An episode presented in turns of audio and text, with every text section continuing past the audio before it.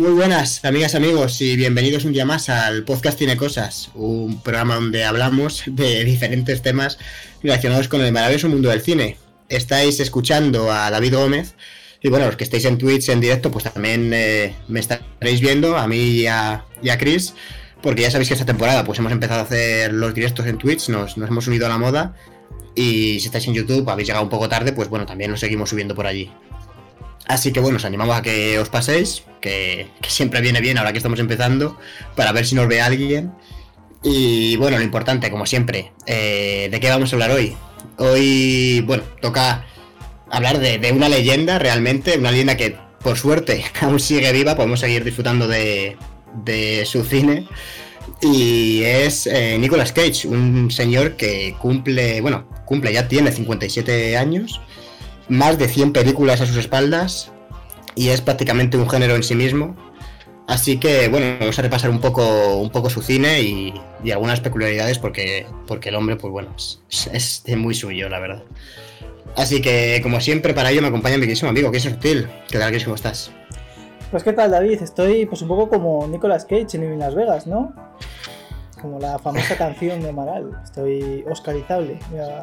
espero que sea eso a lo que se referían porque lo otro es como, entiendo por, el contexto de la canción que es borracho. Pero Nicolas Cage, bueno, hasta donde sabemos, posible que ahora mismo sí que esté borracho, pero, pero es posible que no. Es posible que también esté rodando una película que veamos dentro de un año y digamos, ¿cómo es posible que haya hecho esta película? Y, joder, seguro que es buena. A ti te, Ahora que hemos estado viendo más cine de Nicolas Cage, evidentemente, bueno, no nos hemos visto las 100 pelis que ha hecho porque es que es una brutalidad el, hombre este. Pero, pero sí que hemos visto bastante. Al final, entre tú y yo, creo que, que abarcamos bastantes películas. A ti, o sea, tú si, te dicen, oye, en esta peli sale Nicolas Cage, eh, ¿eso es positivo o negativo? ¿Cómo, o sea, ¿qué te parece a ti eso? A priori, ¿no? ¿Qué impresión? Pues para mí siempre positivo, porque Nicolas Cage es un actor que ha demostrado que es como cuando los jugadores de fútbol, ¿no? Les dicen que les lanzas un melón y te baja una sandía. Pues básicamente eso es Nicolas Cage en el cine. O sea, tú le puedes dar cualquier papel que te lo va. que te le va. que te lo, que te lo va a joder, te lo va a hacer increíble. Y da igual que, le puedes hacer de Spider-Man, por ejemplo, en, en Spider-Man, el Spider-Man Noir de, de un nuevo universo, o en Adaptation, que hace que interpreta dos gemelos, o cualquier puñetero papel que le hagas, como si le pones a cuidar de un cerdo, pues, pues es que te lo hace bien. Otra cosa es que te, guste su actuación, pero bien lo hace, siempre lo hace bien.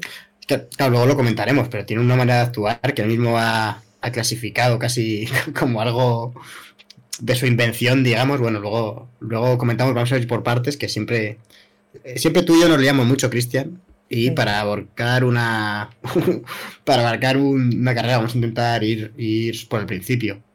Pero yo reconozco que también, o sea, que, hay que reconocerle al tío, ¿eh? que, tiene talento. Luego es cierto que, hay que saber, ¿no? En cómo, yo creo que lo importante de Nicolas Cage es dónde le meten, porque es hace un tipo de actuación muy concreta, igual, no quiero decir exagerada, ¿no? Pero sí que es cierto que, que por lo general le meten en, un tono adecuado y con un director adecuado, funciona bien. Y bueno, eh, ha trabajado con, lo vamos a ir viendo, pero con lo mejor de lo mejor. O sea, es, brutal.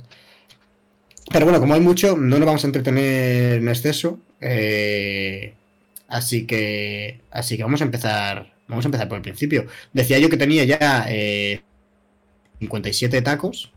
Así que lo que nos interesa más que cuando nació es cómo comenzar el cine, Chris. cuál, o sea, ¿Cuál fue la primera peli o cómo surgió? Porque de hecho es que ni siquiera se llama Nicolas Cage de verdad, ¿no? O sea, es que hay mucho aquí que, ir comentando. Ya empieza a mentir desde el principio. La, cosa es que, bueno, él hizo su primera película que era Best of Times, que era un, donde hacía un papel pequeñito. Y él estaba acreditado como. Empezó en la tele, cuando era muy joven, pero siempre le daban papeles secundarios y tal. Y él dijo: Yo me voy al cine. Y además, eh, soy el sobrino de Francis Ford Coppola que el director del Padrino, de American Graffiti, eh, Apocalypse Now, eh, no sé, es que tiene 200 películas buenas, Rumble Fish, por ejemplo, también. Eh, y entonces, en su segunda película, que era Fast Times at a Redmond High, que aquí en España se llamó como ese, aquel, aquel curso picante, no sé qué, una, película del 82. En esa película, eh, que era protagonizada por Sean Penn, pero que además salían como actores como Tom Hanks haciendo de secundario también, y tal, salía Nicolas Cage, que estaba acreditado como Nicolas Coppola, y en ese. y tuvo que hacer la audición unas 11 veces, según Nicolas Cage, porque no, no le querían coger precisamente por ser el sobrino de Coppola. Porque los otros actores estaban en contra de Nicolas Cage y por lo visto en ese rodaje le hicieron mucho bullying. Y entonces Nicolas Cage dijo, mira, eh, en el siguiente, la siguiente peli que haga me voy a cambiar el, el apellido y se lo cambió a Nicolas Cage porque, porque, bueno, Nicolas Cage es un fanático de los cómics y entonces eh, dijo, me lo voy a poner en honor a Luke Cage, que es el superhéroe de Marvel. Que de hecho, por, por enlazar, es tan fanático de, los cómics que eh, al, hijo que tuvo con Alice Kim le puso como eh, Kal-El, ¿no? Que es el, nombre de Superman. Sí, el nombre de Superman. Pobre, chaval, la verdad. O sea, pero bueno. Eh, y, de hecho también he leído por ahí que, que como tuvo luego más adelante un montón de problemas económicos, que tuvo que vender su colección de cómics y tal, y que pues no es que valía más de un millón, no sé si era un par de millones que leí, bueno, una barbaridad, ¿no? Un millón, un millón seiscientos mil. Pero el caso es que ese cómic se le robaron a Nicolas Cage. ¿Cuál? ¿El, de, el primero de Action Comic? Sí, se le robaron y luego y luego es el que creo que se vendió por un millón seiscientos mil, el mismo que tiene Nicolas Cage, alguna movida así. El caso es que no es la primera vez que a Nicolas Cage le pasa algo de esto, porque una vez compró un cráneo de Tyrannosaurus Rex y... Tuvo muchos problemas para comprarlo, ¿no? Me parece. Como que... No, para, para comprarlo, ninguno. Fue cuando se lo iban a entregar, esto de que tú... Uy, nos ha seguido Johnny Caneloni. Eh, muchas gracias por seguirnos y nos ha escrito también que nos sigue desde el principio. Pues muchísimas gracias, Johnny. Eh, tiene mérito, ¿eh? Esto es una cosa. Eh, el caso es que que compró un cráneo por 300 mil dólares y le llamó al gobierno de Mongolia, las autoridades de Mongolia le dijeron, oye, mira, es que el cráneo es robado, así que te has quedado sin la pasta y sin el cráneo. Y Nicolas Cage dijo, mira, me la sopla, soy Nicolas Cage, ¿sabes? Gritaría ahí por su casa y, luego se iría a trabajar. El caso es que Nicolas Cage tiene un problema con la pasta y es que le gusta mucho gastarla. Ahora mismo cuando la gente se pregunta, oye, ¿por qué Nicolas Cage hace películas tan raras? ¿Por qué de repente vemos una película cuidando un cerdo? O en esa una de las últimas que ha hecho que es eh, que está en Amazon Prime, que tiene una pinta de ser más mala que la mierda. Porque vi el tráiler y, te juro que el tráiler era, era, de los de que te coges una pistola y te la pones aquí y dices, no quiero ver nada más en la vida. Y, y, claro, la gente dice, ¿por qué hace estas mierdas? ¿Es porque está en la estacada? Pues no, es porque tiene, eh, le gusta mucho jugar y se va y se va a Atlantic City, que está al lado de Nueva York, y está legalizado el juego. Es uno de los dos sitios de Estados Unidos donde está legalizado el juego. Entonces allí juega muchísimo. Juega muchísima Pero no era de Las Vegas él. O sea, no vive en Las Vegas, quiero decir. Yo creo que no, yo creo que vive en Nueva York.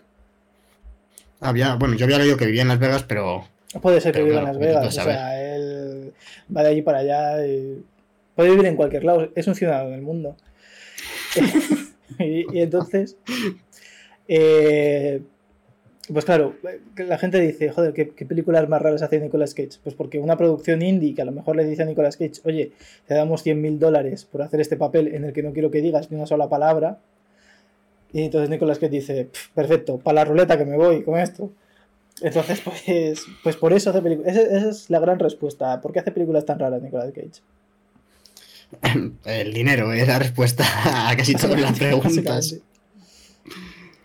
Y y a ver, es curioso porque ha dado, o sea, comentaba los primeros años, pero, pero realmente sí consiguió hacerse un hueco en, Hollywood hasta el punto de que parecía que.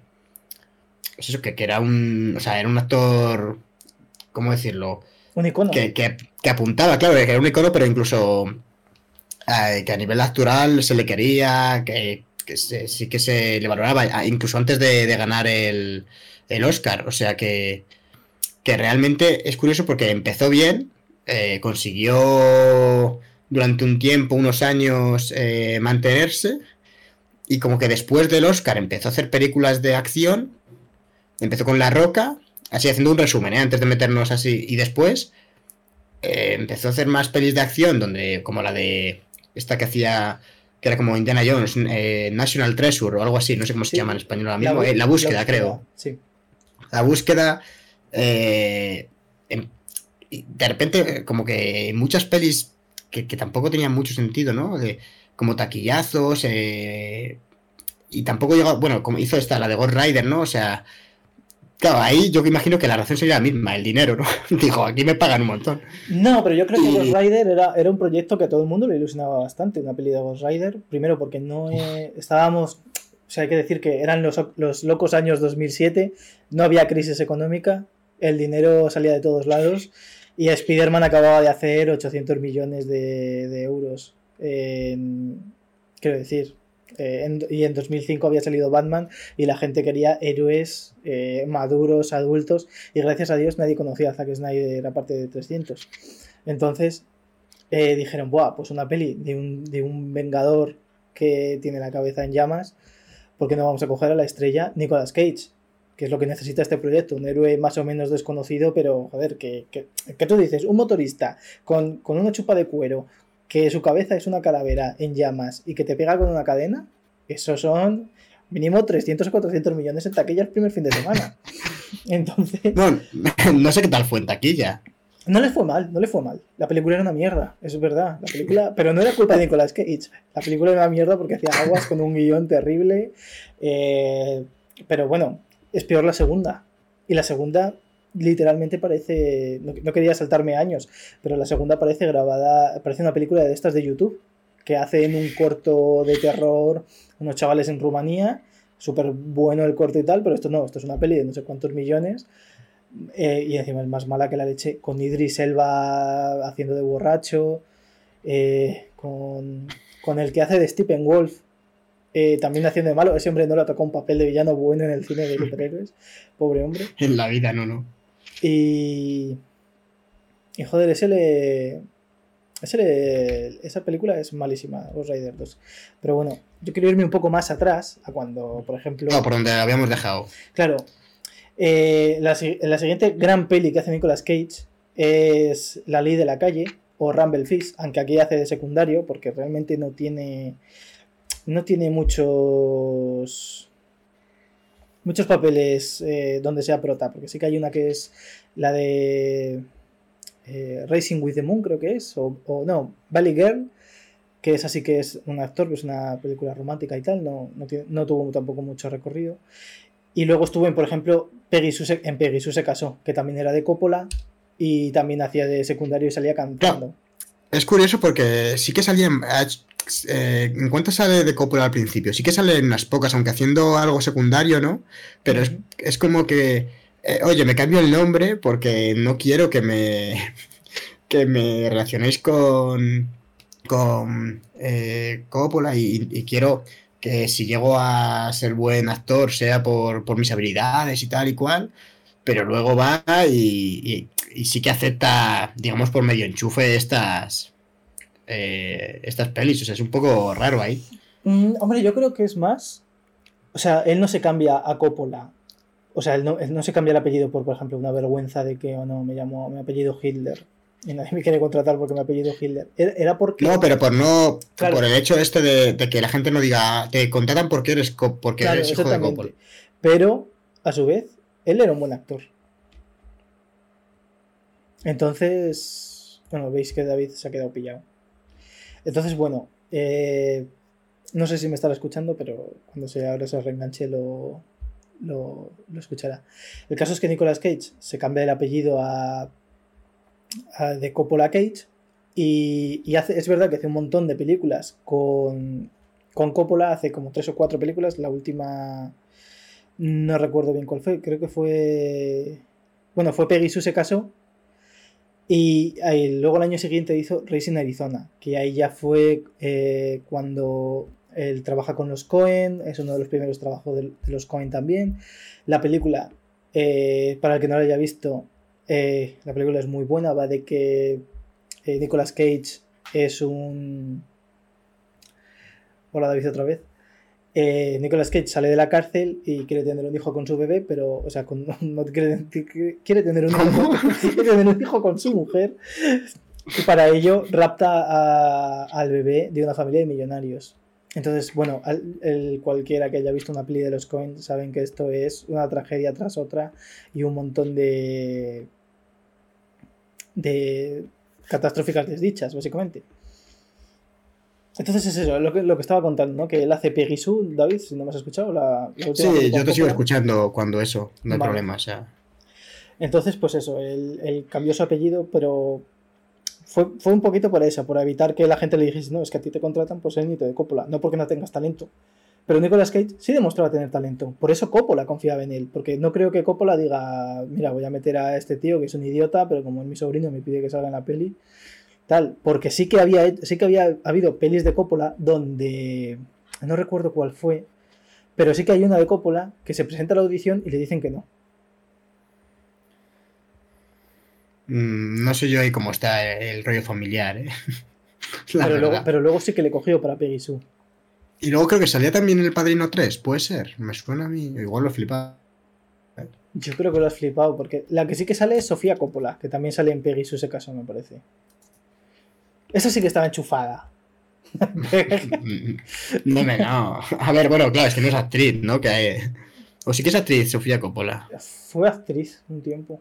Luego ya se hizo directora. Sí, sí, aparece Nicolas Cage en El Padrino 3. Sí, sí que aparece. Como Vincent Mancini. ¿Quién es? No estoy seguro. Es que, es que El Padrino 3 solo lo he visto una vez y no me acuerdo de nada. Yo... Mm, yo no me acuerdo de nada tampoco. Quiero verme, quiero verme la última versión de Francis Ford Coppola, que es el epílogo, el padrino el epílogo. Sí, ha salido en filming, creo, hace poco. Salió, sí, salió hace unos meses, creo, sí. Bueno, luego. Estás comentando después Rising Arizona, ¿no? Sí, Rising Arizona, que aquí no me acuerdo cómo se llamó, Arizona Baby, creo que se llamó en España. Sí, creo que sí, me suena así Arizona Baby. Sí, Arizona Baby de los hermanos Cohen, una película que es pues eso, muy entretenida y es, es bastante guay. Es una película bastante guay. Luego he trabajado este hombre con, todo. Y de, hecho, lo, lo, importante que tiene después de, de esa es una película que gente no habrá visto, pero que estoy seguro de que, de que conocen el meme, que es la de El beso del vampiro, ¿no? Eh, hombre, David, escúchame, te has pasado Hechizo de Luna. Que es la siguiente. Hechizo de Luna. A ver, ah, bueno, claro, es que estamos yendo una a una, ojo, ¿eh? No me esperaba esto. Claro, claro, Hechizo del. No, a ver, hay, hay películas que no he visto, la de Never, on Tuesday, no sé ni cuál es. Pero. Pero quiero decir, Hechizo de Luna ganó Cher el Oscar. Y Nicolas Cage fue aquí. O sea, eh, Arizona Baby fue la película en la que la gente, ¿no? Y los grandes productores de Hollywood y todo el mundo dijo: Hostias, este tío Nicolas Cage es buen actor, hay que mirarlo. Y con, y con Hechizo de Luna se consagra como el gran actor que es Nicolas Cage.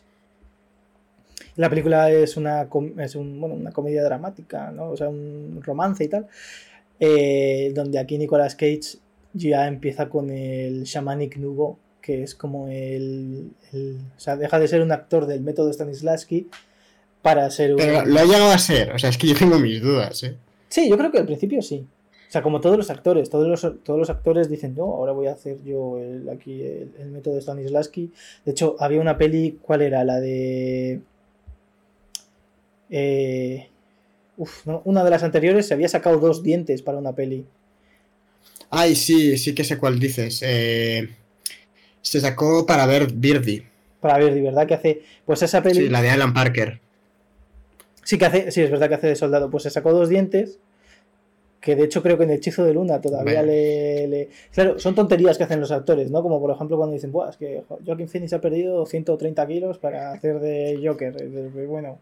la diferencia está en que Nicolas Cage las hace de manera innecesaria. O sea, que decir, para Joker, pues sí que tenía que hacerlo, pero, pero para esta, yo por lo que he leído no se lo pidió nadie. O sea, es, como, es, como, si para el Joker decide Joaquín Phoenix no perder el peso, sino cortarse un dedo, ¿sabes? Y dice, es, que, es, que, tiene más rollo, o sea, y el tío, y todo Phillips diciendo, bueno, no te lo he pedido, pero, pero claro, ya te lo has cortado, ya como para decirte que no, ¿no?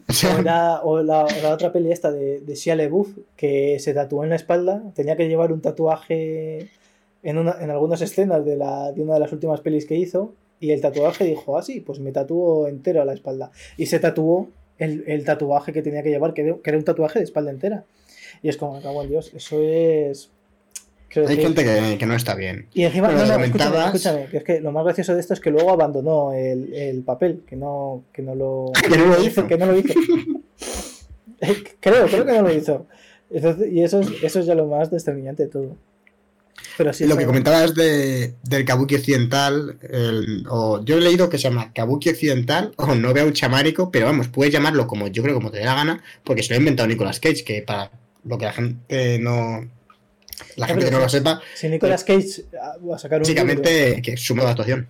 Sí, va a sacar un, va a sacar un libro de él. Se supone que, eso ha dicho. Se supone que va a salir este año. Yo lo, yo lo que leí última, la última vez fue que iba, que iba a sacar un libro en 2021 que iba a explicar su método. No sé si es por la pandemia o por lo que sea, pero yo, yo creo que Por lo que sea. Sí, por lo que sea, ¿no? O sea, igual, eh, eh, mira, el otro día puse Nicolas Cage en Google para ir recopilando un poco de información y tal, y, y viendo. Y lo primero que salía era una noticia súper reciente de Nicolas Cage que le expulsaban de un hotel descalzo porque estaba borrachísimo. Y, le confundían, ponían el titular que le confundían con un mendigo. Y mira que yo suelo ser muy... O sea, no me gusta mucho este tipo de cosas, pero me metí porque justo como estamos explorando de Nicolas Cage, digo, bueno, vamos a ver qué, ha hecho. Y normalmente si no pone nada, si no hay ningún vídeo ni nada, pienso, bueno, vete a saber si esto es verdad, porque al final la prensa esta de, de Rosa y de los actores, a saber. Pero es que sí que estaba el vídeo, y es que, es que Nicolas Cage tal cual te lo imaginas. O sea, la, imagen del misterioso zumbao que, que, yo creo que tiene un poco el colectivo, y no sé si estás de acuerdo en esto, pero que, que además no está en redes sociales, el tío no le gusta nada, y, porque leí como que quería, había dicho que no quería eh, quitar esta misticidad, y es que sí que me parece que tiene misticidad, y ves el vídeo, es que literalmente el borracho eh, echándole de un, o sea, intentando volver a entrar al, hotel, es como, no sé, Nicolas Cage, ¿sabes? Entonces, claro, este señor, ¿qué te esperas? Que dice que va a sacar un libro explicando su método porque ha hecho un nuevo método de interpretación, o sea, un poco, no sé, un poco... A ver, además, su método de interpretación es conectar con la tierra. Él se pone unos collares, una chaqueta de chamán y empieza a hacer movidas con unos humos y entonces él dice, ahora soy el cuidador de cerdos, ahora soy yo creo que hace movidas con unos humos, pero, pero con algo que ya se ha inventado y que se fuma. O sea, no. Pero yo creo que se llaman. Huele, huele cuando ponen una calzada, el alquitrán, cuando está humeando, a 40 grados se lo huele y dice, ahora sí puedo ser Travolta. Yo tengo la teoría de que, de que coge un, un Edin, un rotulador de estos permanente, le abre, se lo acerca a la nariz le pega ahí. Le, pega ahí un buen viaje. Y dice, guau, yo ya soy Ghost Rider y, todo, vamos. En realidad va con esos abrigos tan grandes porque, porque lleva super glue. Que lo destapa, hace. Y, dice, ala, venga, a, rodar lo que sea. de hecho, cuando. Debe ser, debe ser, una mezcla de todo esto, ¿eh? Yo creo que, que, lleva una mezcla la, la, la loción Cage. Eh, obviamente, obviamente todo esto es falso y hablamos desde la envidia, porque Nicolas Cage ni se ha drogado nunca ni lo va a hacer. Pero bueno, lo, que sí sabemos que es verdad, lo que sí sabemos que es verdad, Chris, es, y esto es cierto, y lo ha dicho él en alguna entrevista, que se basa bastante en, el método de actuación de, eh, del cine mudo, que es cierto que era un método en el que se exageraban más los gestos, pues por el hecho de, que no había la naturaleza de que no había diálogos y, y, para que la gente lo entendiese, entendiese las emociones, entendiese todo esto. Además había planos más generales, ¿no? Venía también mucho del, pues procedía al cine del teatro, bebía mucho de ahí y, era todo, digamos, pues más exagerado que, a lo que estamos acostumbrados hoy en día.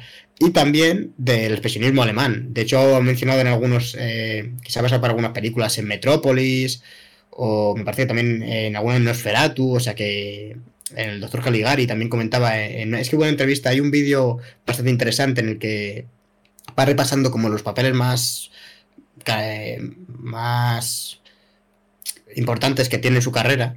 Y, es increíble, es un vídeo de 20 minutos que, le ves al tío. O sea, hay que reconocer que transmite una pasión y podías traerte cómo te cuenta su vida dos horas. O sea, el tío hay que reconocerlo, tiene, tiene algo que engancha. Eh, pero, Pero sí, cuenta eso, que le gusta el expresionismo alemán y ese rollo, y que para él eh, actuar es eso y que lo quiere, ¿no? Como, como llevar un poco a, a, ese nivel, ¿no? No quedarse tanto a lo mejor en, actuaciones contenidas. Y, otro, ¿no? Pues, claro, compararse él con, yo qué sé.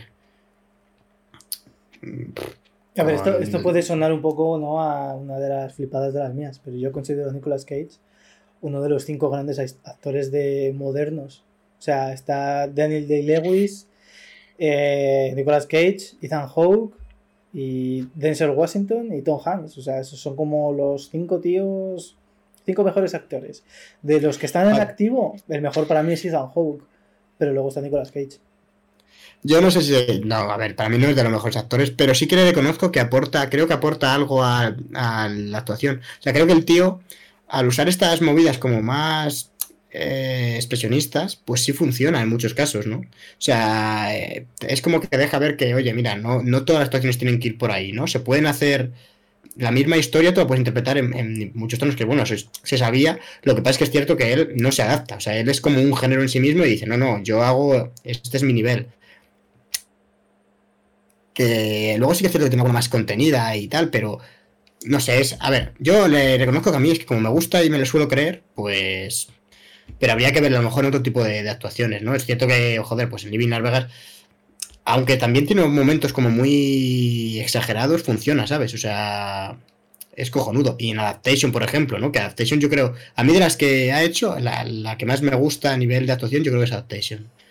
Es que Adaptation es, es como, o sea, te enseña Nicolas Cage, que es un gran actor, hace dos papeles que en apariencia son el mismo, porque interpreta a dos gemelos, y son dos, dos personajes diferentes. De hecho, es que no te das cuenta de que son la misma persona, no te das cuenta que es el mismo actor. O sea, te lo cuela perfectamente. O sea, cuando, cuando dices, hostias, es que son el mismo, que, son que, es el mismo tío, haciendo de dos personas diferentes, es cuando dices, joder, es que este tío es bueno, es que no, ¿sabes? Porque Llega un momento donde lo hace tan bien que dices, uy, espérate, si es que son, son el mismo tío. Si es que no se están Como hizo ya Tom Hardy, hizo Tom Hardy luego más tarde, ¿no? Es más reciente en Legend. O Mark Ruffalo también hizo hace poco una miniserie en la que él interpretaba eh, dos papeles. Creo que también, como no lo he visto, no sé si serían hermanos, imagino que sí, porque si no, no tiene mucho sentido que haya dos personas iguales. Pero, pero sí, es, eh, joder, al final esto sí que son retos actorales porque, joder, es, tiene que ser complicadísimo ya a la hora de planificar de, movimientos y, de todo, la verdad. Pero es que Adaptation además es que es un guion cojonudo, es, al fin, es lo que comentar, que, que es que ha trabajado con gente... Adaptation es de Kaufman, de Charlie Kaufman. Sé que el guion es suyo, no sé si lo dije. El, el, guion es de Kaufman, eh, la película es de Spike Jones. Es cierto. Y, y bueno, es que vamos dando saltos en el tiempo. Claro, habla, del beso del vampiro.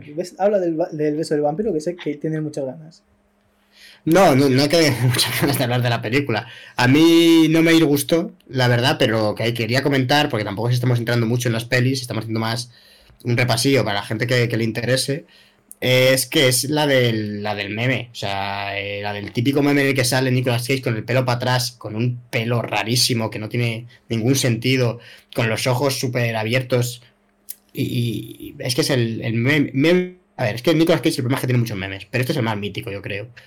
Y, y es cierto que es la típica peli que si coges las escenas descontextualizadas, eh, piensas que Nicolas Cage está loco, o sea, no es un actor es, un loco que se ha colado en rodaje. Pero eso pasa con, todas las películas, vaya. O sea, si tú sí, eso es cierto, pasa, pasan muchas. Pero yo creo que en la, de las que yo he visto, que ya como hay muchas que no he visto, de hecho Mandy, por ejemplo, no la he visto y, tú luego la comentas si quieres un poco, pero por lo que me has dicho está genial y, lo que se ve desde fuera es el tío que está zumbado. Pero en esta pasa un poco lo mismo. En cambio, en la peli, a mí sí que me funciona Nicolas Cage, no me parece que actúe mal, la verdad. O sea, al final, si entras en el rollo y no sé, me, me parece que, está bastante guay. Esta es eh, una de las personas que comentaba él que se había basado en el expresionismo alemán y, y es bastante interesante. Eh, eh, bueno, de hecho, en esta peli lo comenté, creo que no lo hemos comentado. Había dicho lo de que se quitaba las muelas, ¿no? Pero en esta se comió una cucaracha viva. Se comió tres. Yo he leído que dos, pero bueno, el caso es que yo he leído que se comió dos. Una y tres. Dos o tres, pero que utilizaron en la primera toma.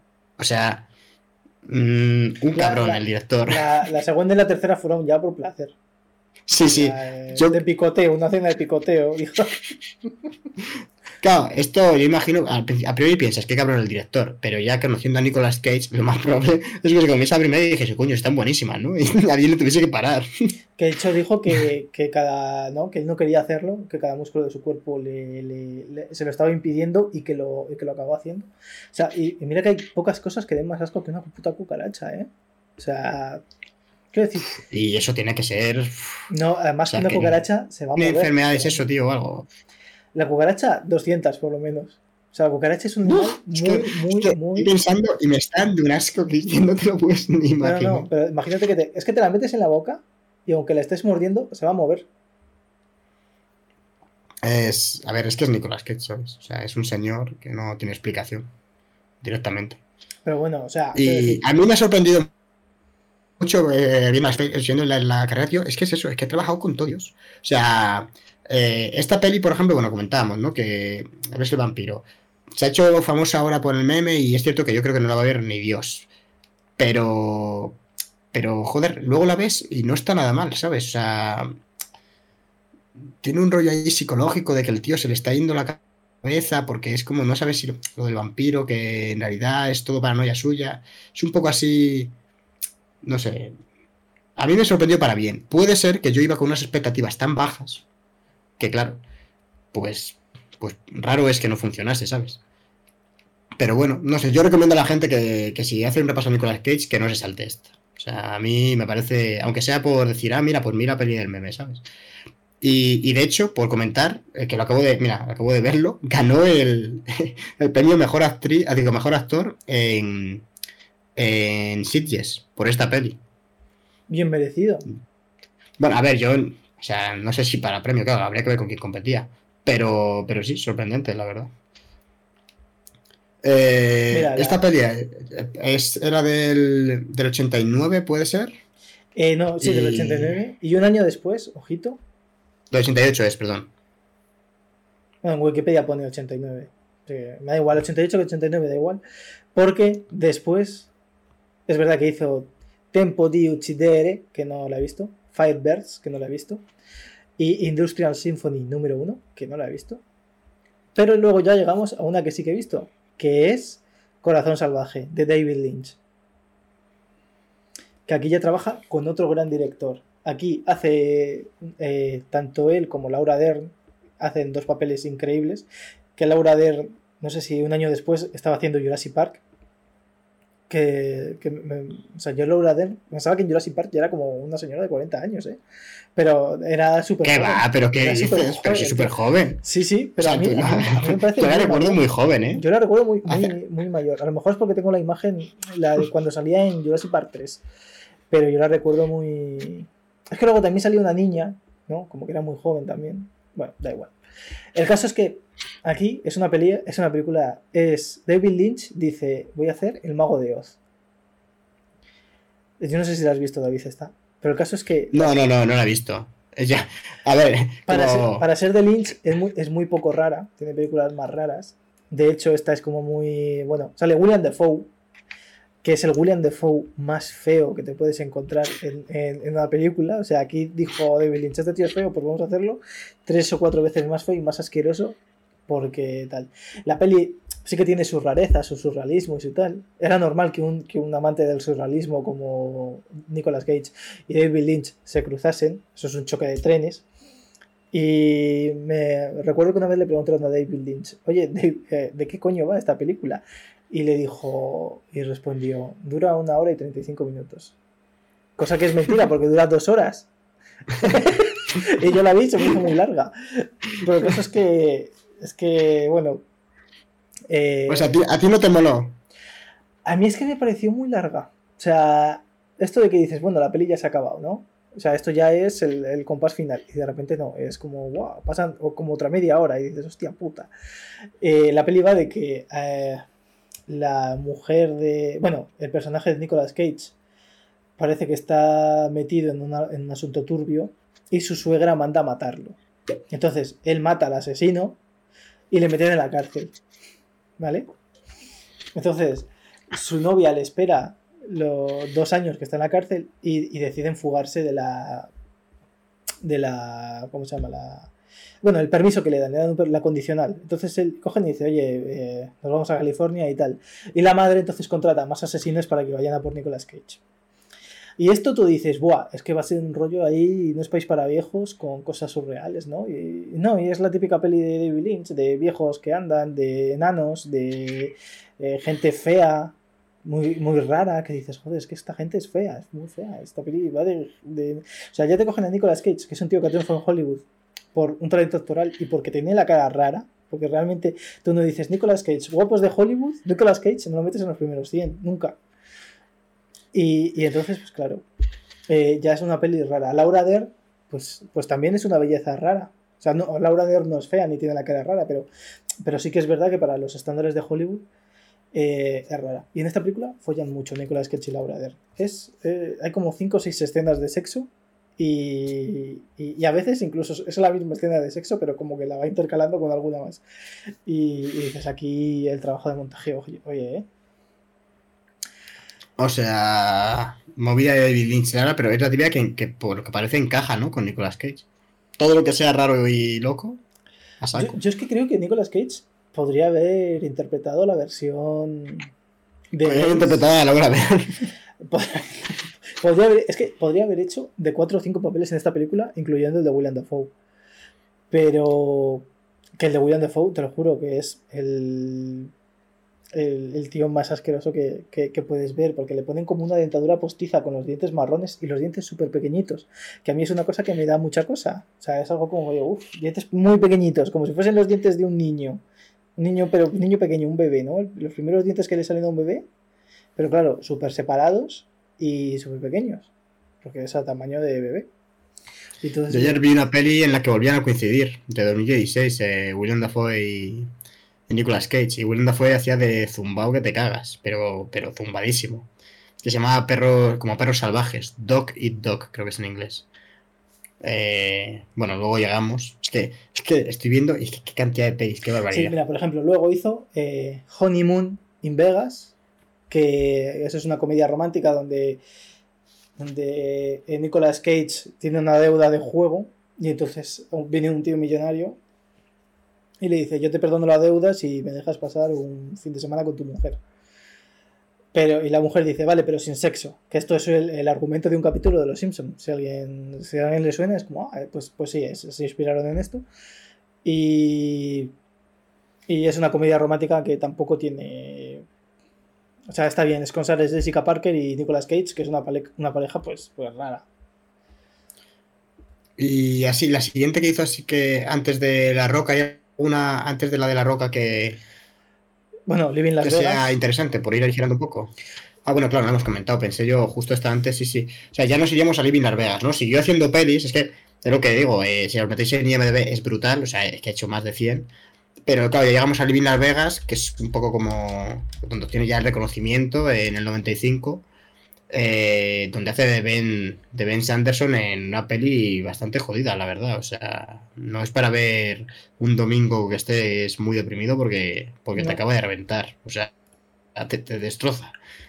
Y hay una escena ahí que, de hecho él eh, improvisó, es en la que, en la que tira eh, la mesa de, del casino.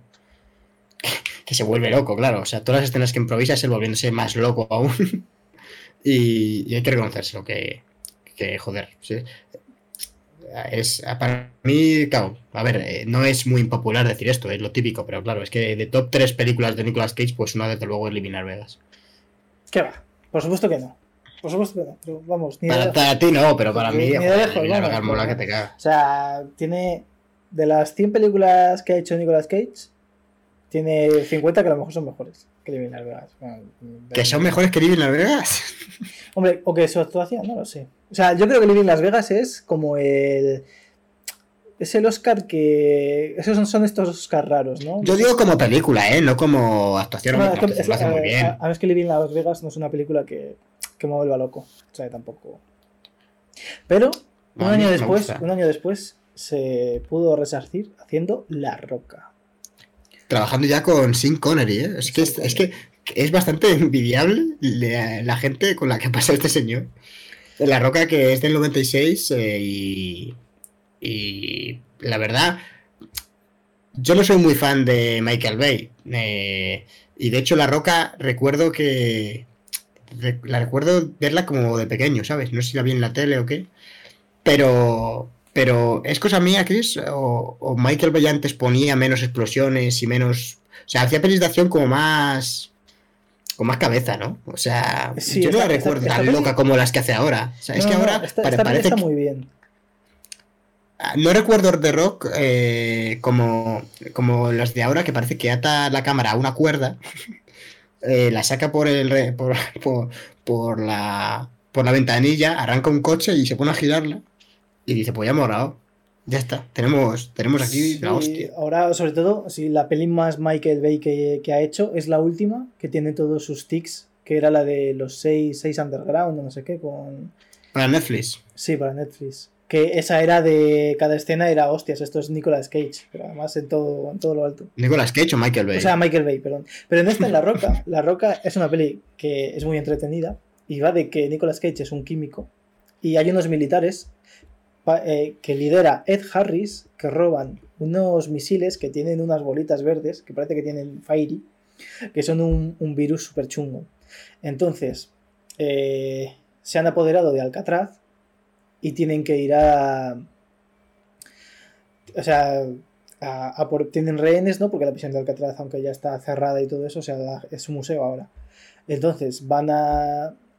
Van. Van, digamos, a matar a los. Un grupo de soldados malo va. O sea, bueno, va a matar a los soldados malos que sean. que se oponen a, a lo que sea. No me acuerdo, no me acuerdo por qué, se, por qué de repente se volvían locos. Pero el caso es que Ed Harris hace un papelón y luego llaman a Sean Connery porque Sean Connery es el único tipo que se ha escapado de Alcatraz. Entonces, van con Sean Connery, van del grupo de soldados tal, una escena ahí de, guau, mira qué, cuánta tecnología tienen los, los soldados americanos, que mira cómo se infiltran en Alcatraz. El caso es que se los cargan a todos. Menos a Sean Connery y a, y a Nicolas Cage. Y son ellos dos los que, llevándose fatal, tienen que tienen que eh, salvar el día. Que es una peli muy chula. Y mira, y dice, De pregunta, hecho- y pregunta Johnny Caneloni, ¿cómo pondrían, cómo propondrían ustedes llamar al método? Pues a mí es que me gusta Shamanic Nubo. Mm. Es una buena pregunta, ¿eh? No, no sabría decirte, la verdad. A ver, el nombre no está mal, pero... A ver, sí, verdad que le falta un poco de punch. Algo de. Porque tú dices, Claro, un poco más comercial, ¿no? Claro, tú dices, método Algo- Stanislavski y dices, guay. A mí es que me, pare- me parece como muy complicado. O sea, ahora mismo no me veo capaz de recordarlo más de dos días. Chama, Chamanami, Chamanic Nubeao era. Night Shamanic Nubo. Mm, pues no sé. No sabría qué pensarlo. A ver, eh, si Stanislavski eh, es el nombre del método porque lo inventó eh, pues yo creo que está claro que esto tiene que ser el método Cage. O sea, Hmm, yo creo que tiene punch. Yo creo Igual es menos, menos místico, pero, pero a ver, es que es así, ¿sabes? Puedes llamarlo el Cage Nubo. El Cage Nouveau, venga, Cage te lo Nubo compro, tiene- Cristian. es mejor. Te compro que Cage Nouveau me gusta. sí, sí. Es que aquí pepitas de oro.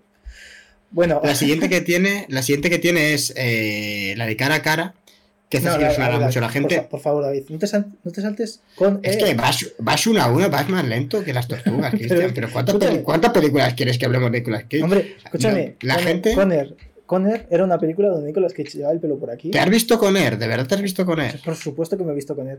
Y le No meten, creer, se tío, meten pero- en un.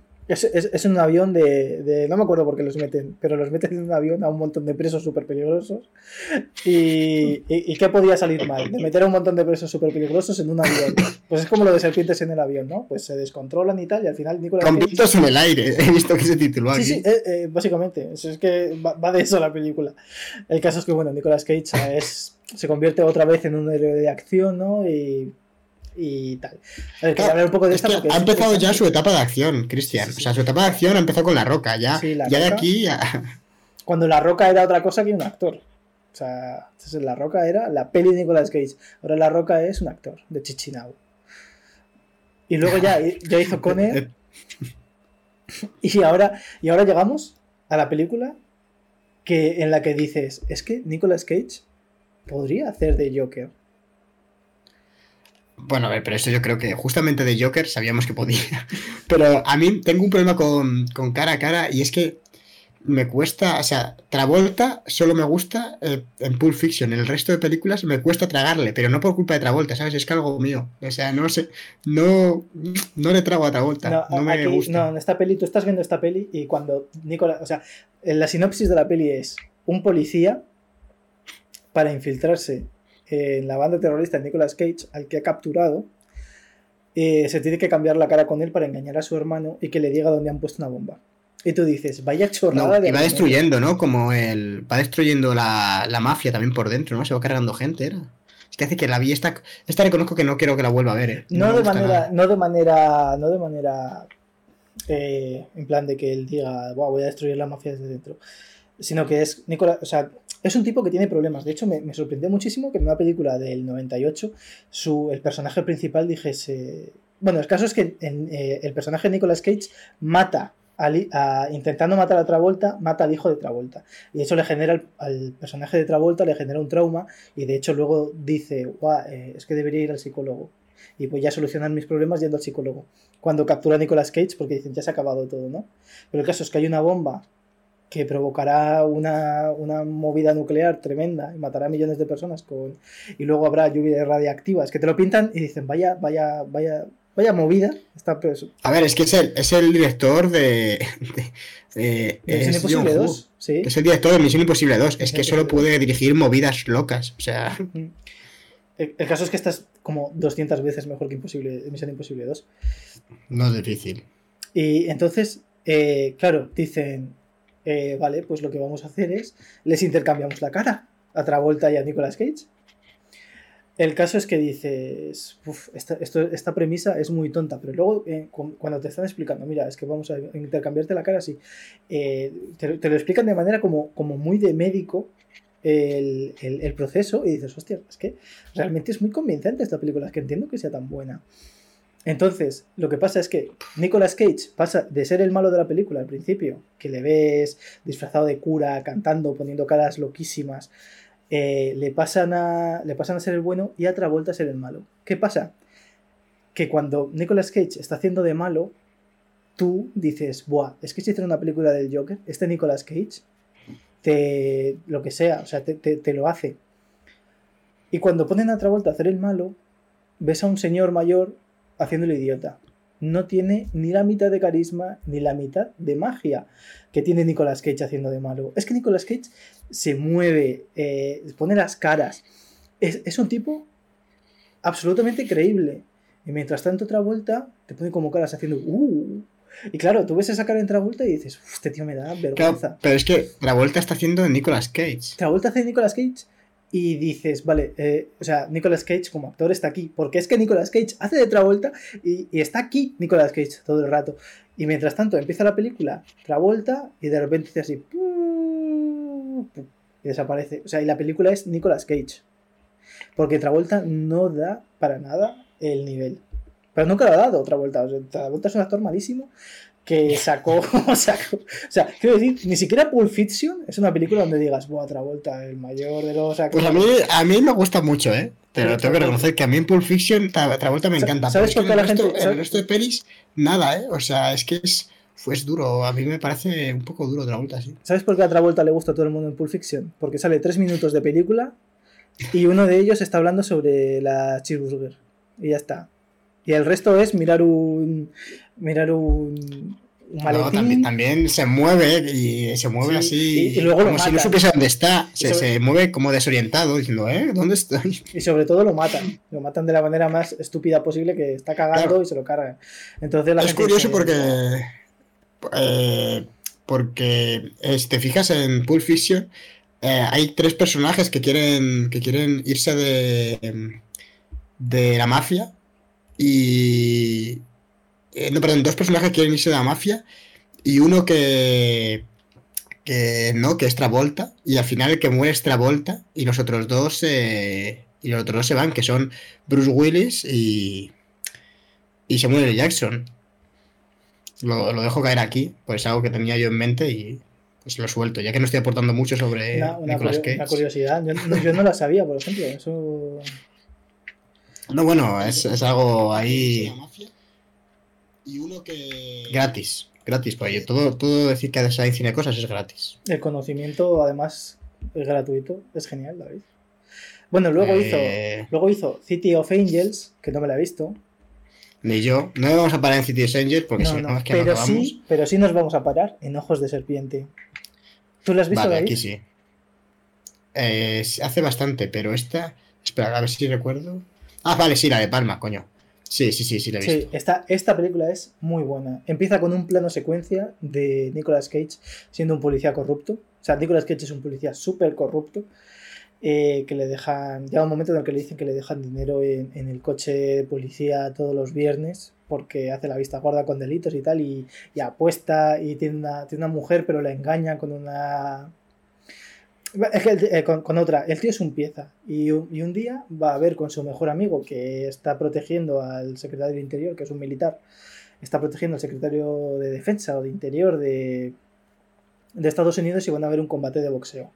El caso es que acaban matando al, al secretario de Estados Unidos y Nicolas Cage y su amigo tienen que interpretar, o sea, tienen que, tienen que investigar eh, qué coño ha pasado. Que su amigo es un tío que yo no conocía su nombre, pero eh, que el actor es eh, Gary Sinise o algo Sí. así, ¿no? Que yo, es un tío que he visto mil veces y me mola bastante cómo actúa, pero cuando, o sea, ahora viendo su nombre digo, creo que no lo había visto, o sea, no sabía que se llama así, pero ni me sonaba ni, ni había leído en la vida. Estuvo en esta de, me parece, de viajar a Marte, en, en- ¿cómo se llama esta? Forrest Gump también, me parece que es el Teniente Dan, ¿no? Sí, creo que sí, suena. Eh, Sí, sí, sí. CSI también ha estado, creo que CSI New York. Entonces, eh, sí, es un actor, es un actor muy reconocido, pero no, no, es como un actor que te puede interpretar un, un papel protagónico, pero le falta, le falta esa calidad, ¿no? Ese, ese porte de estrella, quizás, ¿no? Ese, el comerse la pantalla. Eh, También por el hecho, yo creo que lo hemos visto mucho, en, eh, yo creo que la gente relaciona, y yo incluido, eh, claro, con CSI Miami, o CSI, no recuerdo cuál era el Sí, CSI era, pero salía en un CSI. Sí. Pero este tío hizo películas antes de, antes de CSI, porque CSI Nueva York era la tercera o cuarta spin-off que hacían de CSI. Pero en Forrest Gump lo peta este tío, Sí, es, es, es es- lo mejor. es muy buen actor, pero le falta.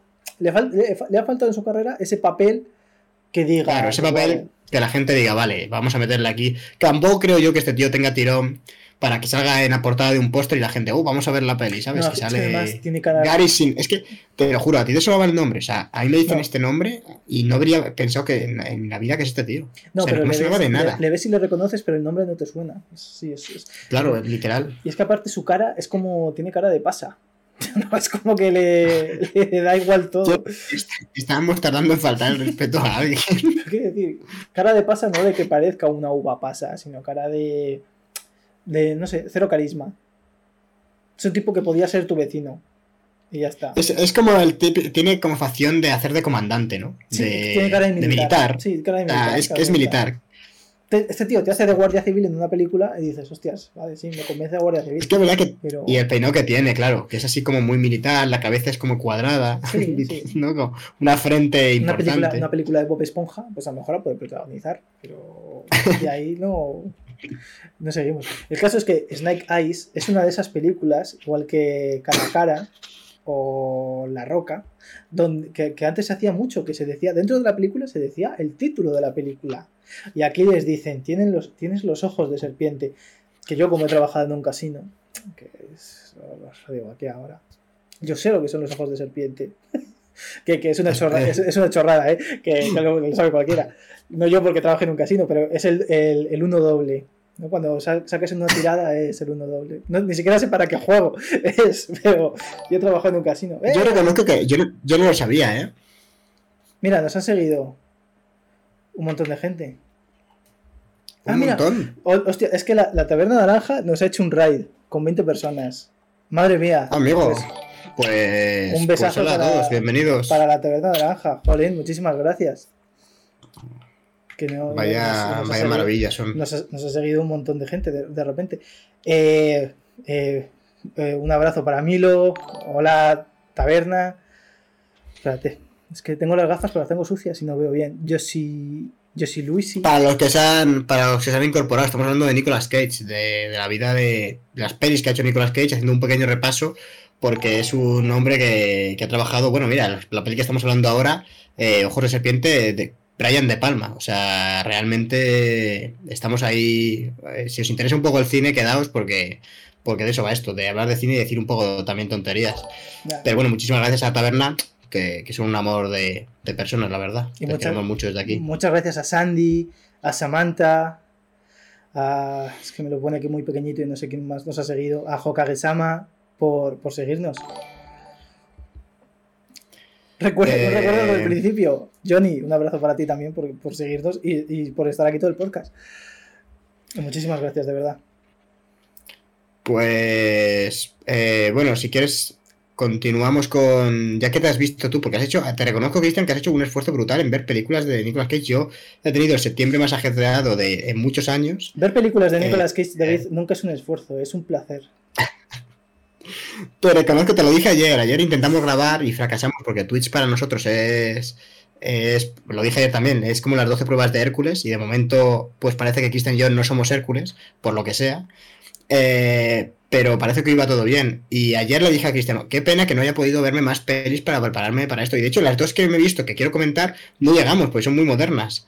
Ahora, bueno, ahora, eh, ahora, si quieres- ahora, ahora vamos. Mira, por ejemplo, ahora tenemos que hablar de asesinato en 8 milímetros. Esto la gente, los que sean, los que sean ya talluditos como yo, eh, recordaremos que en los 90 se puso muy de moda las películas snuff. Y las películas snuff eran vídeos de asesinatos reales.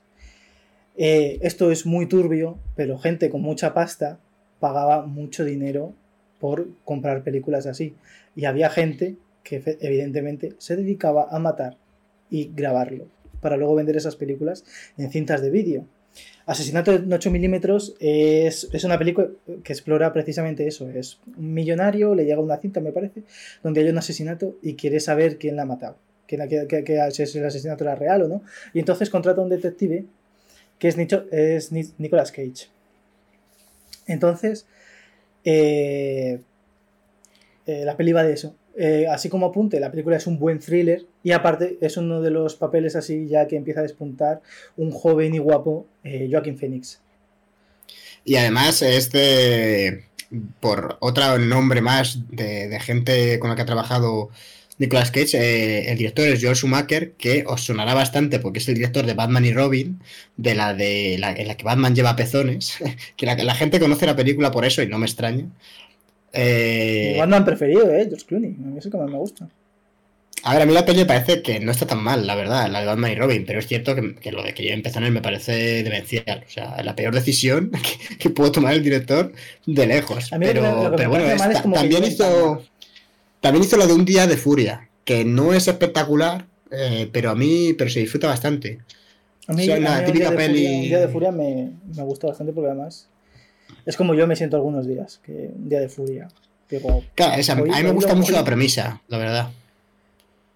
Mira, nos está diciendo, por ejemplo, Milo, eh, la peli de doble cara eh, fue la primera que vi de él de pequeño, un factorazo. La mejor película de Nicolas Cage, posiblemente. Eh, Yo creo que. Yo ahí discrepo, pero es que a mí no me gusta mucho Travolta. Ejemplo, es que a mí la- Travolta me, me puede. y la Taberna Naranja nos habla de una película que te has querido saltar tú, que es Hechizo de Luna, que es la que hace con Cher. ¿Ves? Es que la gente, David, sus favoritas precisamente son las antiguas de Nicolas Cage. A ver, no es que me la haya querido saltar, es que no me he podido ver to- todas las pelis de Nicolas Cage. Lo hemos dicho, tiene más de 100 películas, es que no podemos. Mira, si quieres saltamos ya a 60 segundos, que era el remake de, no sé si de una serie o de una peli antigua que va de robar coches, la peli es muy mala. Eh, luego está eh, The Family Man, que esta la produjo él, creo que es la primera película que produce, y es como, igual que David Lynch en Corazón Salvaje había hecho El Mago de Oz, aquí eh, eh, Nicolas Cage hace una, es como una reinterpretación de eh, el cuento este, de cuento de Navidad, se llama así, ¿no? Cuento de Navidad, que es el del viejo, que el viejo Scraps, que le visitan tres fantasmas. Pues aquí es, es un broker ahí de. ¿Cuál? ¿La de Family Man? Sí, ¿no es esa? Sí. Sí, es la, es Es la de que, luego, es que luego sé que, sé que puso la voz para... Ah, pues puede ser, es que yo, Family Man... Family Man no la tengo en mente. Mira que estoy viendo imágenes y me suena mucho, ¿eh? Yo creo que esta es la típica que he visto yo en Navidad o algo. Pero es que luego le puso voz unos años después a, a la de cuento de Navidad. Digo, a ver si te vas a estar eh, mezclando. No, no, no. E- Esta es. eh, ahora que está de moda lo de Marvel, lo de qué pasaría si. Esta era una peli donde Nicolas Cage es un broker y tal, súper. eh, que tiene mucha pasta y no sé qué, y una, una mujer guapa y no sé qué, no sé cuántos. Y un día se despierta y resulta que se levanta de la cama y es un vendedor de neumáticos. Y aparte está casado con su novia del instituto y tiene hijos y tal. Y entonces eh, la, la pel- la película al final es la moraleja es uh, no importa el dinero, al final lo que importa es la familia de quien quieras, que al final acabas en un hoyo y todo lo que te has comprado te da igual. Entonces es, es eso. Esta, esta es una película pues eso, muy familiar y tal. Luego es verdad que está eh, cuento de Navidad de Charles Dickens. Que es de animación y pone, pone Nicolas Cage la voz, como, como hizo también, que lo has comentado antes en, en la de Spider-Man Nuevo Universo, que pone la voz al, al Spider-Man Noir. Y, y dirigió también una peli, ¿no? Que imagino que es la siguiente que ibas a comentar, eh, la de Sony. Ah, sí, esta va de, de que James Franco es un prostituto y su madre es eh, tal. Esta película es muy mala. Eh, la dirigió... la- no, pero es la única que ha dirigido Sí, Nicolas Cage, ¿no? En esta no eh, sale. no, en esta no sale. La produce también. Y la, como la película es malísima, pues tampoco no pensaba hablar de ella. Pero sí, la película es muy mala y recibió muy malas críticas y a Nicolas Cage le dieron por todos lados.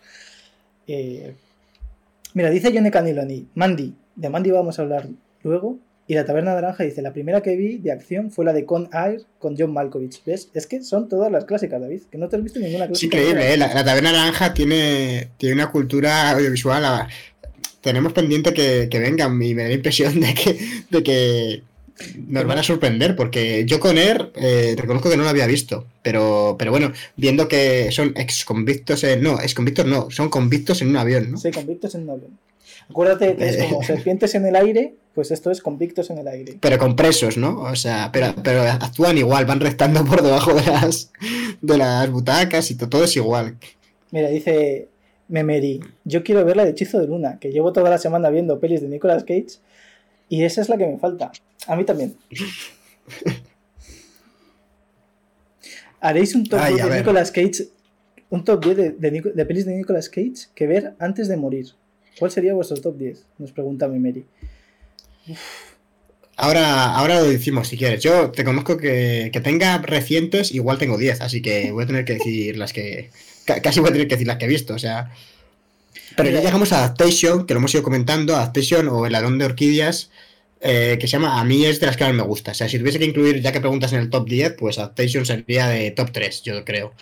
A mí Kaufman me gusta mucho como guionista. eh, ha sacado una, de hecho, hace no mucho en Netflix, que se llama eh, bueno, hace varios meses, eh, o incluso puede que el año pasado, hace un año así, la de Estoy pensando en dejarlo, I'm thinking of ending things, y a mí me gustó mucho la película, la verdad es... Eh, Kaufman además eh, es alguien a quien seguir la pista, porque le gusta mucho jugar con el guion, es el típico que... eh, bueno, hay otro guionista muy famoso, eh, Robert McKee, y de hecho Adaptation, quien la haya visto, verá que el protagonista va, quien interpreta a Nicolas Cage, a, una, a un seminario de Robert McKee, que esto ocurre en la realidad. O sea, Robert McKee es un, digamos, un teórico del guion, que tiene un libro muy famoso se llama El Guión, que es el libro más famoso para, sobre el guion, que yo, yo le tengo y reconozco que no le recomiendo, me parece muy teórico, porque McKee es un tío que habla sobre el guion y cómo hacer y cómo debe ser un buen guion, pero no te explica cómo hacerlo. ¿Sabes lo que, os quiero, lo que te quiero decir? Es como un libro muy poco práctico. Es un libro de cocina hecho- sin recetas. Claro, el tío de hecho creo que no es guionista, ¿sabes? O sea, que no ha escrito guiones. No, Igual algún ha escrito. y de- sí que ha hecho guiones y no les fueron muy bien a las películas que hizo. Pero, a ver, alguno tiene que haber hecho porque el hombre es muy mayor y si se dedica a esto es raro que no haya hecho alguno, pero no es un tío que se dedique, digamos, a hacer guiones de manera... O sea, un guionista no te hace cinco guiones, no es un tío que hace muchísimos. Luego, que salgan a la luz o que, o que tal, pues ya habrá que verlo. Pero alguien se dedica al guion, coño, eh, o sea... A mí, yo no soy muy de la escuela de, de Maki, eh, en lo que yo estoy estudiando guion y demás, y, y no me no voy muy por ahí, pero me gusta mucho Adaptation y cómo Kaufman le pone un poco en jaque, me hace una película brutal, la verdad. Y, y de hecho el final de Adaptation es casi como como meta, metalenguaje, ¿no? Es, es un final súper alocado que no entiendes porque está intentando como subvertir el guion, es No sé, es, es para estudiarlo. Ver, y, y vamos- Spike Jones. eh, David, vamos a decir de qué va eh, Adaptation. Adaptation, es el- Espérame, este- ahora que he visto yo, Cristian, voy a, voy a decirlo yo porque si no la gente va a pensar que no he visto ni una película de Nicolas Cage. Eh, Adaptation va de- es un guionista que, que le encargan hacer eh, un guion sobre, sobre pues, el ladrón de orquídeas y, y- o sea, tiene un bloqueo. Si digo algo mal, corrígeme, ¿eh? porque la vi hace no mucho, pero pero no recuerdo exactamente si era justo que hacía un libro o qué. Pero bueno, básicamente eso, va de un guionista que, tiene un bloqueo y, y vive con su hermano. Y a los dos les interpreta, son gemelos, interpreta Nicolas Cage. Y, bueno, pues de cómo, de cómo intenta superarlo, ¿no? Además también está enamorado. Bueno, es que tampoco quiero hacer mucho spoiler porque me parece que es una peli que se disfruta mucho. Y sale también Meryl Streep. eh, En fin. El caso, el caso Mm, está, yo- bas- está basado en la historia real de Charlie Kaufman cuando le, a él, eh, no sé si alguien ha escuchado hablar, me imagino que sí, de El libro del ladrón de orquídeas, que es un libro de una señora que, que documenta un caso real de un señor que va a robar unas orquídeas, la orquídea creo que se llama la orquídea fantasma, con unos indios porque sabe que si él toca la planta eh, le pueden eh, meter en la cárcel pero si va con unos indios, al ser una reserva de indios, pueden, aunque esté la especie esté protegida, ellos pueden tocar la planta o incluso matar animales o lo que sea, porque es, es su propiedad. Entonces este hombre eh, va a juicio y- y hay una, una periodista en 1994 que lo documenta y saca un libro que se llama El ladrón de orquídeas. El caso es que hay un estudio que compra ese, ese, ese libro y le dice a Charlie Kaufman, oye, haznos una peli de esto.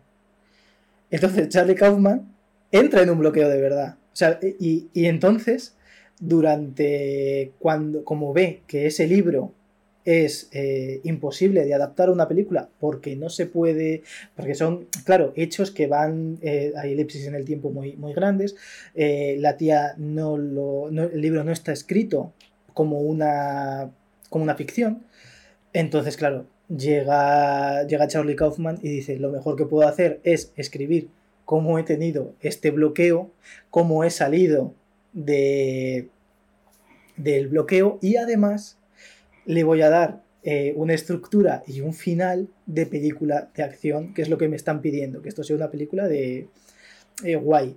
Entonces, ¿qué pasa? Que la adaptación de El ladrón de orquídeas, sin hablar prácticamente del libro, es muchísimo mejor película que, que el propio libro. Y aparte, eh, Nicolas Cage interpreta a sí mismo, que es al propio guionista Charlie Kaufman, y al hermano gemelo, que no existe en la vida real, que es Donald Kaufman. Entonces, eh, la película es muy, muy, muy divertida.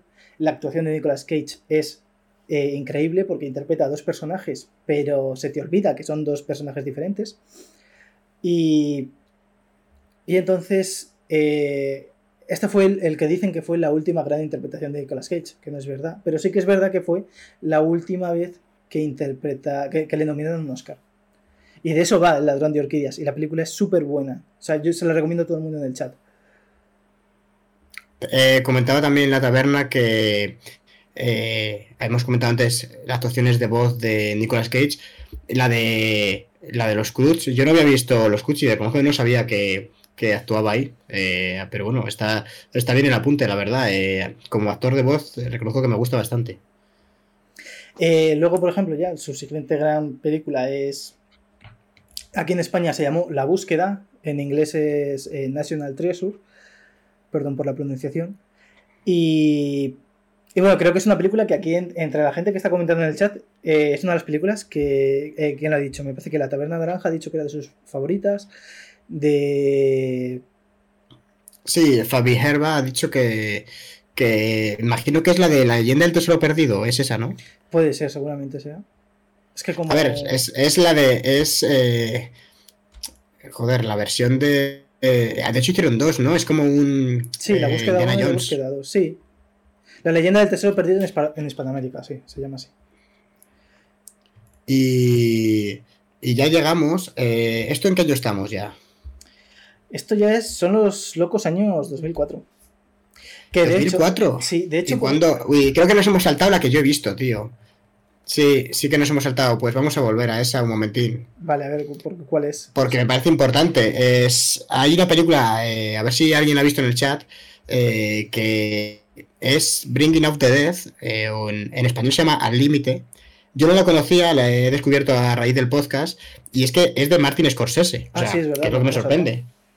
Y es de Martin Scorsese, el guion es de Paul Schrader, que si no me equivoco, Paul Schrader es, de hecho luego hizo una peli también con Nicolas Cage, que sí que he visto, que es la de, la de eh, Como Perros Salvajes, que también salía el hombre que hemos comentado antes, eh, el actor del Faro y de, ¿cómo se llama, tío? William Dafoe. eh, William Dafoe, efectivamente, vuelven a hacer ahí pareja. Pero bueno, eh, por centrarnos en esta, la de Al Límite la recomiendo bastante, eh, me gustó mucho. No me parece tampoco lo mejor de Scorsese, pero bueno, es que incluso Scorsese mediocre es un buen, son buenas películas. Y, es curioso porque va de, de un conductor de ambulancias eh, por las calles de Nueva York y te presenta un Nueva York, es, es raro porque es un dramón, te presenta un Nueva York lleno de tragedia, de pobreza, de la noche como algo muy hostil, pero usa como muchísimo humor. Y, un montaje súper loco, o sea, tiene secuencias como que muy... con muchísimos cortes, barridos de cámara. eh, es, es como, digamos, el protagonista se le va yendo un poco la cabeza por la dureza de su trabajo. Pero, y, sale, joder, eh, sale al principio, aunque está un poco desaprovechado, John Goodman y eh, Bing que hace un papelón. De hecho, a mí creo que es mi favorito. Y, y la película, de verdad, es que, es que funciona muy bien. Además, es, es un. eh, el humor que tiene, o sea, a pesar de- del drama y cosas así, a mí me, me enganchó muchísimo, me gustó mucho. Y, y es curioso cómo presenta, sobre todo, el Nueva York, ¿eh? O sea, hay un momento en el que entran a, un, a- a dejar a, a un tío que está desangrándose, me parece, a un hospital y en el hospital le dicen, no, no, aquí no lo traigas, que no cabe más gente. Y en el hospital hay gente por todas partes, ¿sabes? O sea, no están, ya no, por los pasillos hay camas, presentan todo como, no sé, como no quieres vivir ahí ni, de coña, ¿sabes? Y, y hay una tía dándole, o sea, entre todo ese drama que, que tú lo ves y dices, joder, hay una enfermera diciéndole a un tío, ¿para qué te vamos a curar si te vas a volver a drogar y envenenar al salir? ¿Sabes? Como, de manera, como vacilando de manera irónica a uno de los drogatas. Y te, como que impacta mucho ese, ese dramatismo con un humor ahí eh, súper loco. O sea, me gusta mucho. Scorsese no defrauda y no la conocía, pero, pero sí, sí, la recomiendo. Y esta es del 99, eh, que hemos vuelto un poco para atrás, pero ya estábamos hablando de, de Adaptation, que era de 2002, y, Y y el- habíamos luego comentado la de la, de la búsqueda. La búsqueda del, la del tesoro perdido, creo que se llamaba en Latinoamérica. Y claro, dice la taberna naranja, eh, me atrevería a mencionar una más de finales de los 90 que me rompió el corazón. Se llama Un ángel enamorado. Esta no la he visto, entonces no puedo opinar de ella. Pero tengo, tengo pensado verme todas las películas de Nicolas Cage, las, todas, las que, todas las que ha hecho. Así que la veré tarde o temprano. Pues tienes que darte prisa porque a la velocidad que va, eh, Sí, o sea, claro, ahora ha hecho, ha, ha hecho 100, ha hecho más de 100, pero seguramente dentro de dos meses haya hecho una más, ¿sabes? O sea, esto, el contador no para. No, no, no, es que hace, es que hace una- unas cuatro películas por año. O sea, lleva tres o cuatro años que hace como tres o cuatro películas. Entonces son 12 películas nuevas. O sea, te cagas con el ritmo de este tío. Luego sí, eh, bueno, hizo El Señor de la Guerra, que, que esta era la del mercader, bueno, ve- de- vende armas. Eh, las críticas fueron muy buenas para la película, lo que pasa es que no hizo prácticamente dinero.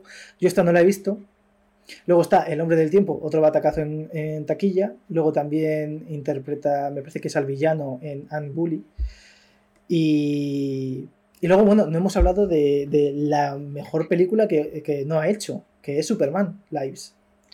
Claro, que es, Que es que habría sido increíble que hubiese hecho Superman, ¿no? Comentábamos antes que, para la gente que esté ahora aquí, que llamó a su hijo, eh, al que tuvo con Alice Kim, eh, Kal-El. O sea, para llamar a tu hijo Kal-El ya te pueden gustar los cómics. Y, y él estuvo a punto de interpretar Superman, o sea, qué fantasía. O sea, imagínatelo, Cristian. No, no, de la no, imagen que hay por ahí. Está, está, el, está el documental de, que sacaron hace unos años de qué pasó con Superman Lives, ¿no? Y es que, bueno, eh, eh, Tim Burton, eh, bueno, hacen un, quieren hacer un, quieren, a partir del éxito de Batman, quieren hacer un revival de Superman. Entonces, eh, contratan a un, a un señor para que haga un guion. El guion es una mierda. Contratan a otro señor para que reescriba el guion. El guion es una mierda. Llaman a Kevin Smith. Que el pesado de Kevin Smith, imagínate cómo tiene que ser la cosa para que, para que llamen a ese tío que había hecho Malrats y tal, y era un tipo que sabía mucho de superhéroes, cultura pop, tal. Le llaman, hace un guion, el guion es una mierda, entonces tienen que llamar a un script doctor para que sobre ese guion haga otra película. Parece que ya Warner está contenta con el guion, entonces contratan a Tim Burton para que dirija la película. Tim Burton dice, el guion es una mierda. Para que diga eso Tim Burton. Entonces, entonces tienen que llamar a otro guionista, Tim Burton, tal. Empieza- Tim Burton empieza a contratar gente y, y dicen, ¿y esto quién lo va a interpretar? Y sale Nicolas Cage y dice, yo, esto te lo interpreto yo. Entonces, eh, se les ocurre que, por ejemplo, el traje en vez de ser como de tela o de licra, sea como una especie de armadura, el de, de Superman y tal. El caso es que eh, sigue habiendo problemas con el guion. Eh, han estrenado eh, Superman, o sea, Superman no, Batman y Robin, la de la que estábamos hablando antes. Es un, es un batacazo en taquilla y en crítica. Y dicen, oye, escúchame, esto es, la película ahora mismo tenemos pensado gastarnos 200 millones, pero, pero no, resulta que no, que vamos a gastarnos 100, la mitad. El caso es que tienen que quitar un montón de escenas del guion. Tim Burton dice, venga, me piro, chavales, que esto no, esto no va a ningún lado. Eh, llaman a otro tío para que, para que vuelva a reescribir el guion. Y se va todo el mundo. Y el único que se queda en el barco es Nicolas Cage. Y eso es el año 2001. Y hasta que Nicolas Cage dice, mira, es que esta peli no va a salir para adelante. Entonces Nicolas Cage se baja del barco, pero Warner sigue intentando que hacer una peli de Superman. Y le dan el proyecto a Brian Singer. Y Brian Singer, que era el que había dirigido las dos primeras de, de X-Men, perdón, acaba haciendo Superman Returns, que en vez de ser un reboot de la franquicia, donde Tim Burton tenía pensado que a Superman lo mataban y, y al final acababa apareciendo Batman, el, pero el Batman de, que había hecho él, y formar una especie de franquicia de la Liga de la Justicia, eso Warner lo tira por la borda, hace Superman Returns y ostión en crítica y público también. O sea, es una, es una historia que, que bueno, está, es, es bonito verlo el, el documental. Esto es muy resumido. Pero el caso es que es eso, que, que fue una trituradora de guionistas, de, de directores, porque me parece que se lo ofrecieron también a Oliver Stone y Oliver Stone dijo, esto es una mierda. Creo que también se lo dijeron a Ridley Scott y Ridley Scott dijo, mira, chico, déjate de historias. Entonces, pues bueno. El... Ahora, ahora está ya en. A ver, yo, la verdad, me habría gustado verlo, pero no sé yo qué habría salido ahí. eh. Yo creo que nada bueno. Yo creo que es una peli que, que, bueno, eh, recordada y tal, una peli de culto. Ahora mismo es una peli de culto y no existió. Pero bueno, imagínate. Pero igual es por eso, ¿eh? Quiero decir. claro, exactamente. Ya la idea que has, la idea que has mencionado de a Superman poner la armadura, igual, igual es lo que no tiene ningún sentido. Pero escúchame, la, Vamos, arma- la armadura cero. estaba guapa. O sea, quiero decir, era como el traje de Superman, pero los músculos. O sea, la, la armadura formaba como una especie de músculo. Pero tenía pezones. Eso no tenía pezones. Eh, espero que sí, para poder chupárselos a.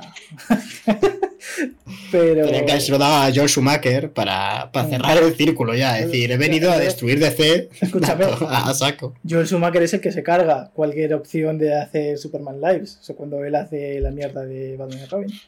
Y luego hizo. Claro, a- igual lo hizo aposta. Sí. Luego hizo así. Eh, The Wickerman. Que The Wickerman. eh, a, a mí The Wickerman de Nicolas Cage me gusta. Eh, Uf, lo, lo eh, siento, lo siento. pero Ojo, eh. Ojo a las declaraciones. A mí me gusta. Pero si podéis veros la versión de los 70 de The Wickerman, pues hombre, siempre es mejor. Pero ver a Nicolas Cage siempre es. Que The Wickerman va de que hay una isla donde desaparece una niña y tiene que ir un detective a investigar qué ha pasado. Y, eh, en un pueblo que es muy raro, la gente es rarita. Entonces Nicolas Cage dice: Yo aquí voy a ser el más raro de todos. Y, y empiezan a pasar cosas. Luego hizo una película por, le- por la que le cayeron muchos palos, que fue la de World Trade Center, que iba sobre el 11S. eh, cuando todavía estaba la gente calentita con el tema. Eh, y yo eso no la he visto, la verdad, eh, reconozco que... yo, yo recuerdo que la pusieron No una vez mucho. en un cine de verano y, y me fui porque no, no aguanté. y tal. demasiado, demasiado Nicolas Cage. Y mira, nos dice Johnny Candeloni, sois muy grandes. Gracias. El- en la que ya imagino que saltamos... Bueno, no, di tú porque seguro que digo yo una y, y tú Bueno, me echas para atrás. en 2008, aquí ya, o sea, The Wicker Man ya había sido, le habían pegado palos por todos lados a Nicolas Cage, con World Trade Center también, y no iba a acabar la fiesta de los palos para Nicolas Cage, porque en 2008 se estrena Ghost Ghost Rider. Rider. ¿Ghost Rider es una mala película por culpa de Nicolas Cage? No, ni mucho menos. El guion era flojo, los efectos especiales eran flojitos, eh, todo era muy flojo en esa película. De hecho, si recaudó como 200 o 300 millones fue porque la protagonizaba Nicolas Cage. Pero la película era muy mala. O sea, bueno, realmente la ves hoy y dices, bueno, vale, tal. El, el villano, el, el que hacía de villano, el pobre actor, pues, pues le, le- hicieron de todo también. Y el caso es que, bueno, no hizo mucho más. Luego apareció en Greenhouse, en esta película que hicieron Robert Rodríguez y, ¿no? y, y Tarantino, que se, que se juntaba la de los zombies y la del coche maligno. Y, y- entre medias como que, como que había cortos o cosas así, que aparecía Edgar Wright. Pues en uno de los cortos que había de Greenhouse estaba el Dr. Fu Manchu, interpretada por, por Nicolas Cage. Cómo me gusta que, que Fumanchu, es que me gusta, me, No, me encaja perfectamente El, con... el, el, el superracismo de Estados Unidos, ¿no? Que, que luego, Claro, o sea, luego se, luego- se quejan de que no pueden est- estrenar ciertas películas en China y es como, hijo de puta, si es que... o sea, mira, por comentar otro dato, otro dato, ya que, ya que mencionas el racismo, fijaos en cómo, cómo eh, por, por casualidades de la vida, eh, hay un montonazo de películas en las que, en las que, digamos que el, el arquetipo de, de sabio, de mentor, ¿no? Eh, es negro, ¿sabes? O sea, como la- cuando alguien tiene así como. No siempre tienen que ser poderes, ¿sabes? Pero. O sea, bueno, ¿cuántas veces ha hecho de, de personaje de ese estilo como de. de mentor, eh, ¿cómo se llama? Morgan Freeman. Mm. O en Matrix, eh, ¿quién es el mentor, ¿sabes? O sea, fijaos que es que, que me estuve dando cuenta del. Vamos, lo, lo leí por algún lado y estuve pensando, o sea, esto no lo he descubierto yo. De hecho, tenía como un nombre que se llamaba El Negro Mágico o algo así en inglés, no me acuerdo. Pero que es un poco también el rollo racista de, oye, imagino yo, ¿no? En la mesa de guionistas o los directivos diciendo, tenemos que meter a un tío que, que eh, uf, tiene poderes místicos ayuda al protagonista, no sé qué. Ah, pues qué guay, mete a alguien, metemos aquí a alguien de, de color porque así, eh, pues, pues claro, es, es, ¿sabes? Como el rollo indio, chamán, ¿no? Como yo que imagino que en su cabeza los mezclan a todos. Lo exótico, Y digamos, dicen, ¿no? y dicen lo exótico, pues claro, exactamente, ¿no? Pues esto siempre, o sea, que no son cosas casuales, ¿no? Y es que hay un montonazo de, de personajes. eh, a mí que más me gracia me hizo que no me lo esperaba es el de cuando pensé en Matrix, dije, coño, aquí también encaja, tío. Y, y hay bastantes, ¿eh? De verdad, eh, pensando porque, porque si Morgan Freeman recuerdo encima en uno que ya hacía de como de Dios, que, que no sé si, no recuerdo ahora exactamente la película, pero, pero era curioso cómo se repetía muchísimo no, de que ese arquetipo lo metían en el. eh, solía ser eso, afro- afroamericano y, en fin, eh, pues Hollywood, eh, que, que te dice, no, no, aquí va todo bien, no hay, no pasa nada. Pero, pero no, no. eh. Luego sí se me ocurren algunos, pero, pero sí que hay bastantes. De hecho, había una peli que creo que Will Smith también lo hacía. Era algo de la leyenda de Vance Bagger o algo así, no me acuerdo ahora. Sí, pero ella hacía como Creo de era. ángel. Pero sí. Claro, es que no, o sea, no tiene que siempre. Es, es, cuando- claro, es que es muy maleable, porque al final tampoco tiene poderes eh, Morfeo, por ejemplo. Claro, ¿sabes? De todos modos, el propio Pero tío que, que ayuda al protagonista, pero, ¿sabes? O, o también hay muchos en el mejor amigo. Bueno, he metido este dato aquí pues me ha venido a mí la cabeza, ¿eh? O sea, yo como, como no he podido verme todas las pelis de Nicolas Cage, pues en mi cabeza va en paralelo. Básicamente, David, tú, lo- Y, tú lo que quieres pues, decir aquí es se que, queda. es que los protagonistas de Hollywood siempre son hombres blancos, ¿no? Es lo que, quizás, quizás, quizás lo que podamos sacar de todo esto es que son hombres blancos los protagonistas. Mm, lo que he dicho tenía sentido, ¿eh? Te lo digo de verdad. Es que ¿eh? no, O no quiero decir. Eh, si los mentores siempre son negros, asiáticos. eh, Suele ser. Claro, a ver, pero. Claro, eso sí, nunca son protagonistas, eso es verdad, claro. O sea, eso, o sea tu conclusión eh, también es correcta. Claro, eso es lo que eso es a lo que voy. Pero además siempre son hombres y siempre son de alguna etnia, ¿no? Pero sin embargo el protagonista siempre es blanco y, y, y- y- y po- muy poquito racializado, si puede ser. Claro, a ver, el, bueno, la gente de Hollywood es como de hecho que se esté poniendo así las pilas un poco a la hora de cambiar los roles y preocupándose un poco más por esto, se podría decir casi que es Netflix hoy en día, ¿no? Eh, lo digo con muchas comillas, ¿eh? Tampoco quiero colgar aquí medallas ahí a lo loco, pero, pero sí que es cierto que ahora ves las producciones y bueno, parece que, A que ver, están sí, dándose sí, cuenta sí, que, que- se busca más diversidad, digamos. Sí, que, existe más gente en el mundo. Sí, sí, claro que, que bueno, ya era hora, ¿no? Sí. Ah, el, el siguiente paso es que la próxima vez que lleguen los alienígenas, pues no vayan a Nueva York. Pero eso no, Pero- eso no, eso no es posible. Eso no va a pasar, claro. ¿Dónde van a ir? ¿A Segovia? ¿A qué van a tirar? ¿El acueducto? ¿El Alcázar? Eh, Tiran, yo qué sé, como algún puente de Nueva York. Eh, luego hizo Ya. una peli que es malísima también, Next, donde hace de mago, pero que puede ver en el futuro. Puede ver dos minutos en el futuro. Es, es como, No se la he visto, ¿eh? Es terrible. Sí, sí, es, es muy mala. Eh, luego Van Gogh, Dangerous. Esta no la he visto, pero tiene un nombre que dices, esto invita a ser malo. Y luego está GeForce, que esta era la de las ratas espías. Que, que era... con Ay, sí, sí, sí. Oh, pues creo que la vi en el cine de pequeño, ¿eh? Ahora que lo has dicho. Uy, va Dios. Cobayas, ¿Y en cobayas. esta salía Nicolas Cage? No me acuerdo. tío. Era, era la voz de una de las ratas. Ah, vale, vale. Eso me cuadra, me cuadra más. Vale, vale, vale. Claro, yo estaba flipando, digo. Y luego es que, bueno, luego ya en 2010 hizo Kick Ass, donde, donde hace un papelón también. Eh, Kick Ass es ese, ese cómic donde unos chavales sin poderes se pegan contra otros chavales sin poderes. Y el protagonista lo que pasa es que tiene un- una enfermedad que le, que le que digamos que le impide sentir dolor. Y entonces, claro, puede, puede pegarse con todo el mundo, básicamente, porque no le rompes una mano y no lo siente. Pero estaba muy guay. Luego hizo la mierda de El aprendiz del brujo. Eh, Yo esa también me la tragué y. eh, ¿Qué tal, era de? Disney, creo, ¿no? Sí, esta que te has visto todas las Era como los magos, los magos de Waverly Place. Sí, yo me he visto toda la basura. Era un poco los magos de Waverly Place con Nicolas Cage, algo así, ¿no? Es que esa sí que la vi, y además creo que la vi también en el cine, pues soy imbécil, o sea, Sí, es que sí. es increíble. Así son los The Witch, que es como El aprendiz del brujo, pero de otra movida. Eh, luego, Drive Angry no la he visto. Eh, Trispas tampoco. Eh, yo qué sé. La siguiente que he visto ya es Ghost Rider eh, Espíritu de Venganza. Esta es peor que la anterior. Esta es que se fueron ¿Esa de qué año es? 2012. Ah, vale, vale, vale, vale. Y luego, esta es que se fueron a Rumanía a grabar eh, con unas cámaras que parecían de una telenovela turca y un CGI que era muy raro porque a veces parecía muy real y otras veces parecía de, de- de película de YouTube. Entonces, la película es malísima, no se la recomiendo ni a mi peor enemigo.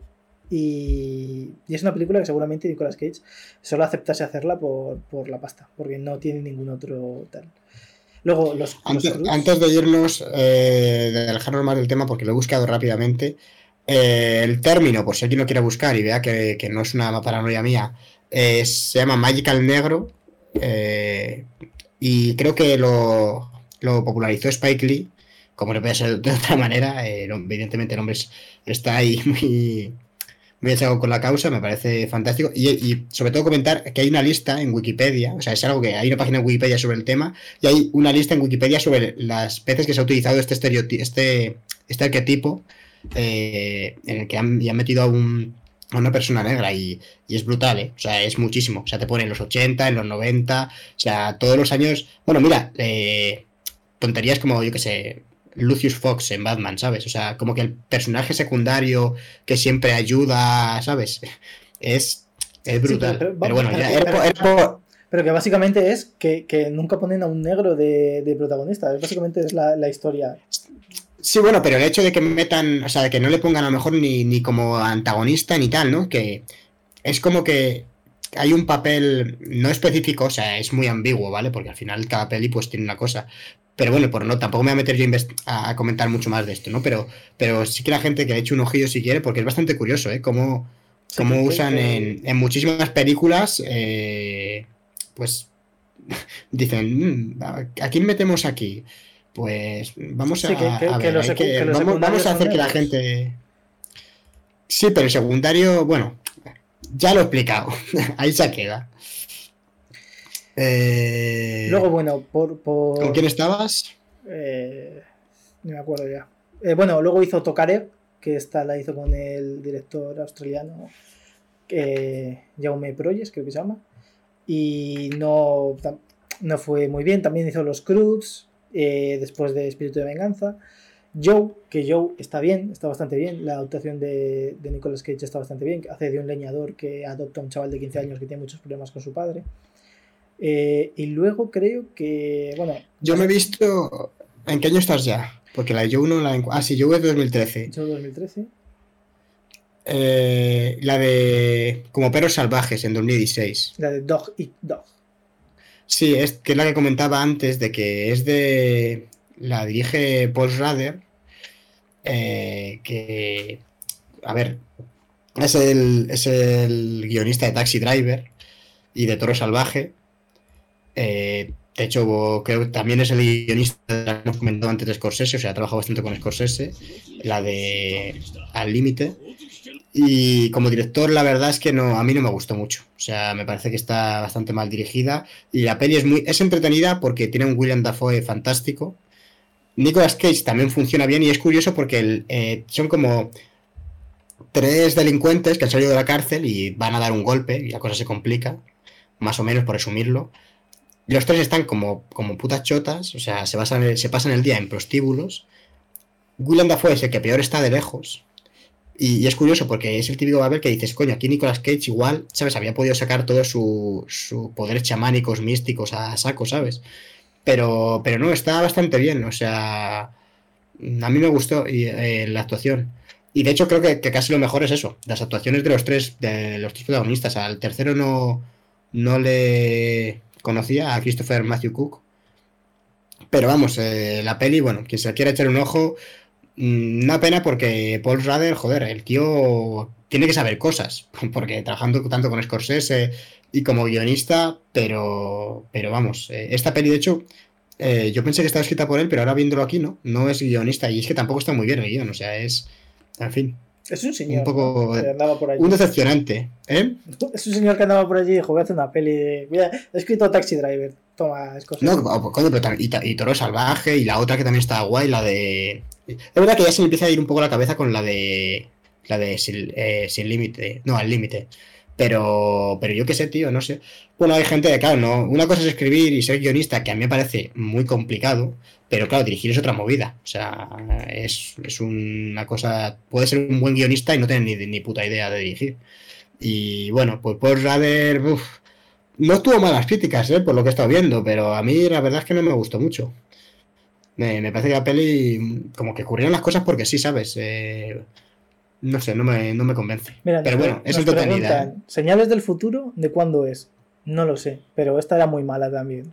Señales del futuro de Nicolas Cage. Que era esta en la que encontramos. Señales del futuro es de, 2000, es de 2009. 2009, fíjate. Y luego nos dice Meiji 7777 Jiu-Jitsu, peliculón. Yo vi el tráiler y no me llamó para nada. Pero de hecho es que me, horrorizó el tráiler. El- la sinopsis me gustó bastante porque era en plan de un grupo de aliens van a venir a la Tierra y solo se, y solo pueden combatirlo los mejores los mejores ¿cómo se llama? los mejores guerreros de nuestro planeta para repelerlos, ¿no? Y uno de ellos es Nicolas Cage con una katana. Que es el mismo argumento que la de Mortal Kombat, por otro lado. Y ha salido. Más o menos han salido a la vez. No quiero decir nada. No sé quién copió a quién. Y luego, bueno, si quieres, por, ir un poco más rápido, nos vamos a saltar las cuatro o cinco películas que hizo hasta Mom and Dad. Porque era, a nadie le interesa la peli de Snowden. A nadie le interesó en su día y a nadie le interesa ahora. Eh, y llegamos a Mamá y Papá o Mom and Dad. En esta peli, Nicolas Cage te demuestra que es el System of a Down de los actores. Que te puede estar riendo en un, en un- minuto y el minuto siguiente puede estar llorando como un verdadero bebé.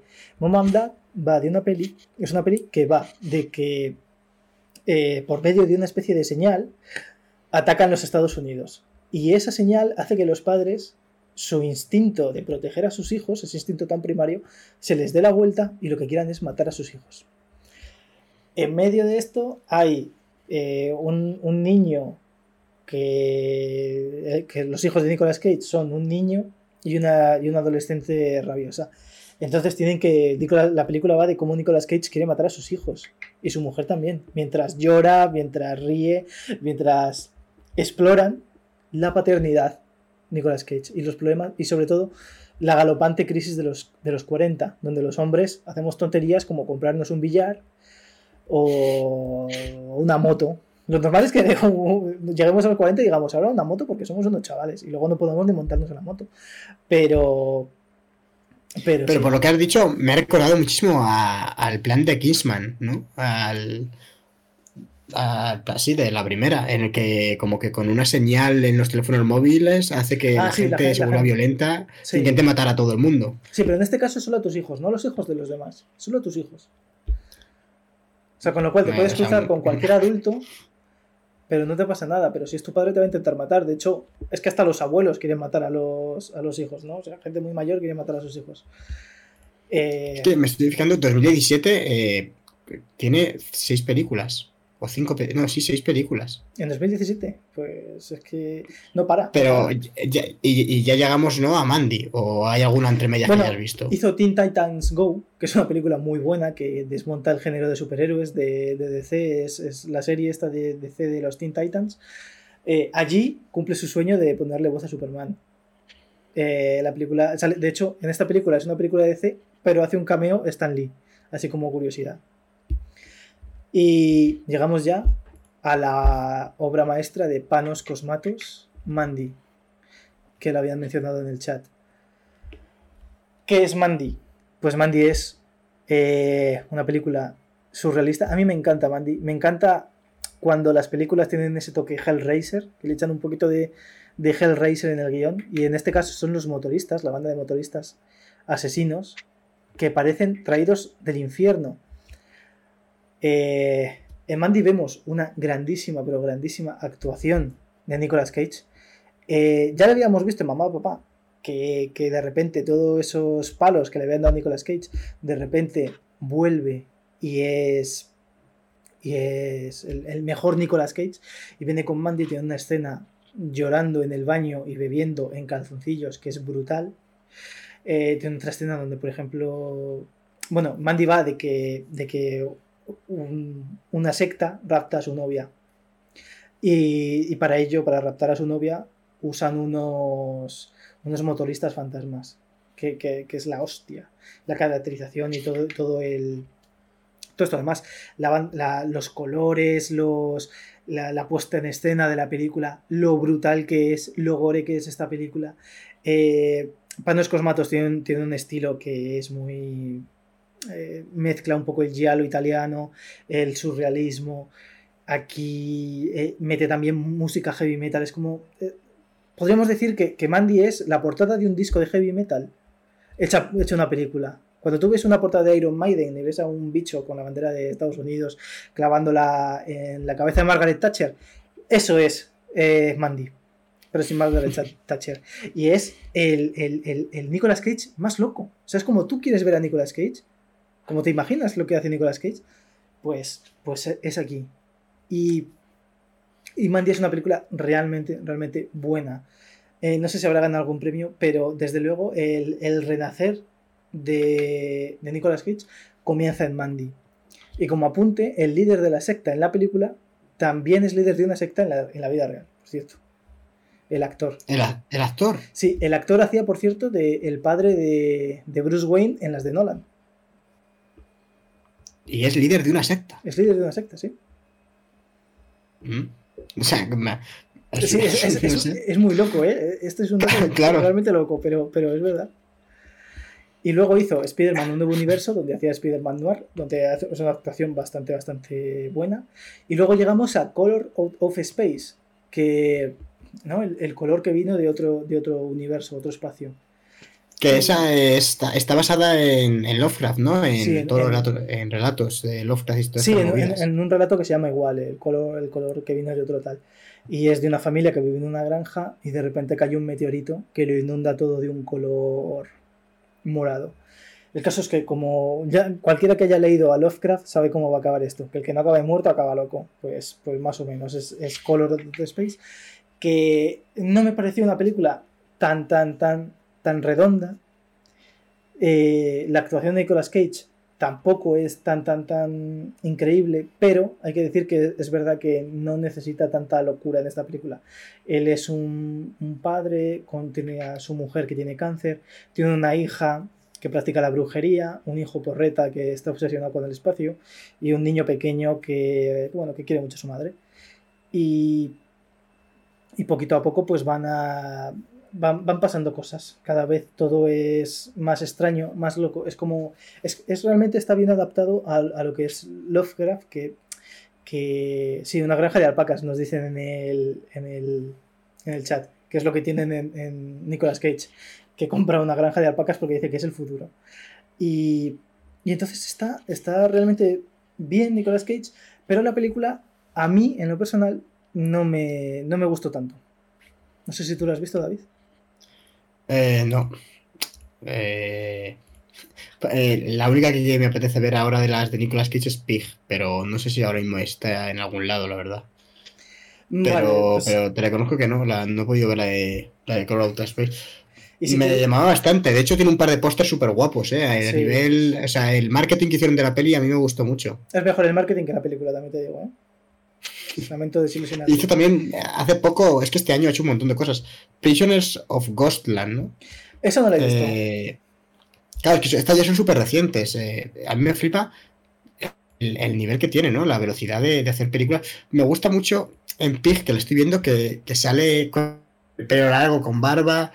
O sea, no sé, un, un, rollo de Nicolas Cage que yo creo que no había visto hasta ahora. Mira, si quieres hablamos de la última película que he visto yo de, de Nicolas Cage, que creo que tú también has visto. Willis Wonderland.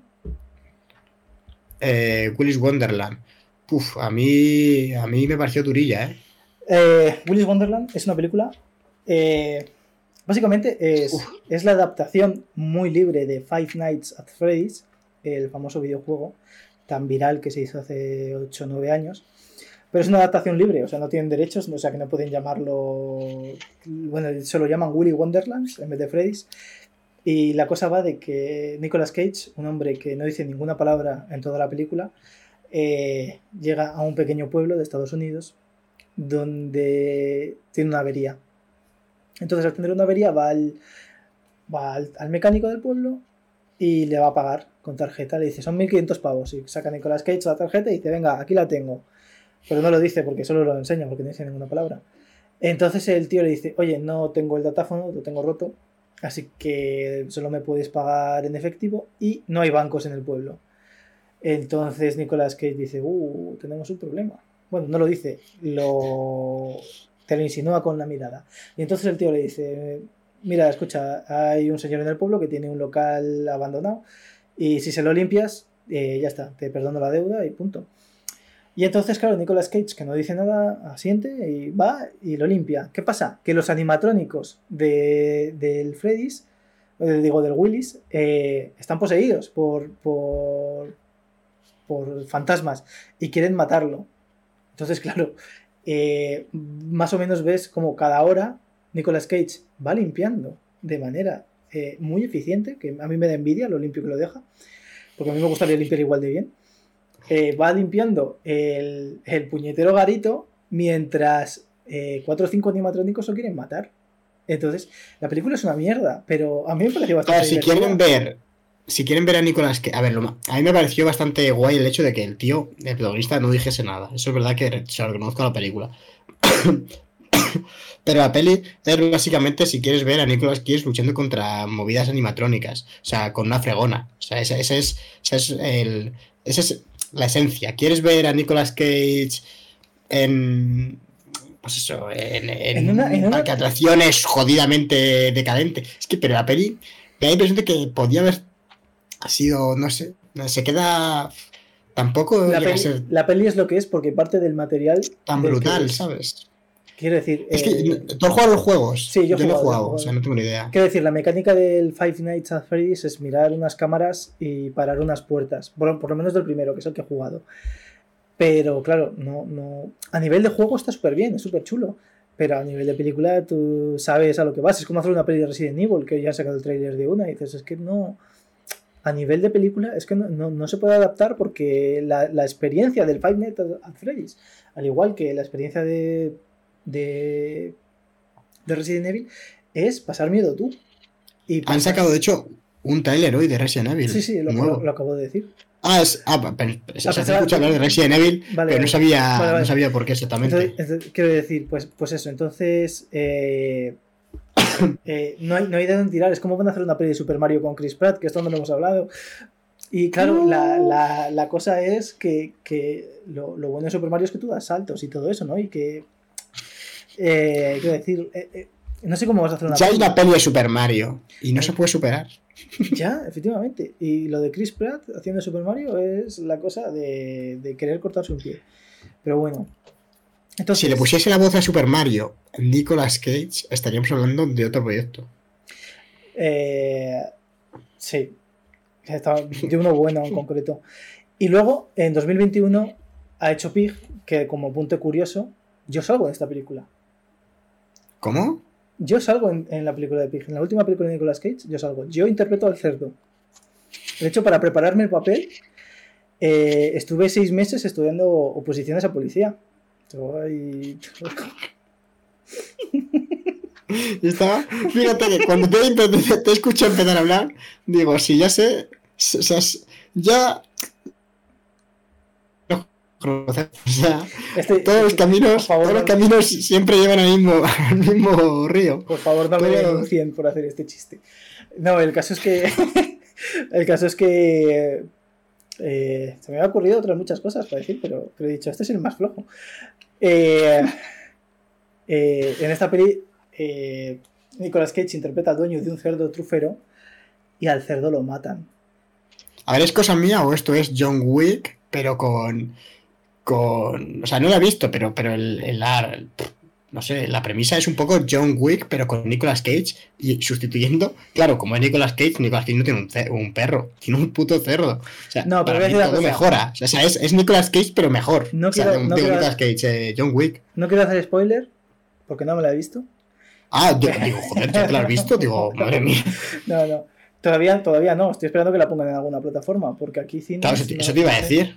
O sea, está, es yo creo que está todavía en Ha tenido un muy buen recibimiento, ¿eh? Porque sí que ha salido, eh, sí que se ha estrenado ya, no sé, no, imagino que en algún festival o algo, porque Sí, yo creo que se ha estrenado en el cine ya en España y todo, pero yo no la he visto en ningún lado. Entonces, tampoco sé decirte. Eh, creo que la estrenaron Pues- aquí en España en febrero, lo mismo, puede ser. Uf, no me acuerdo. El caso es que, bueno.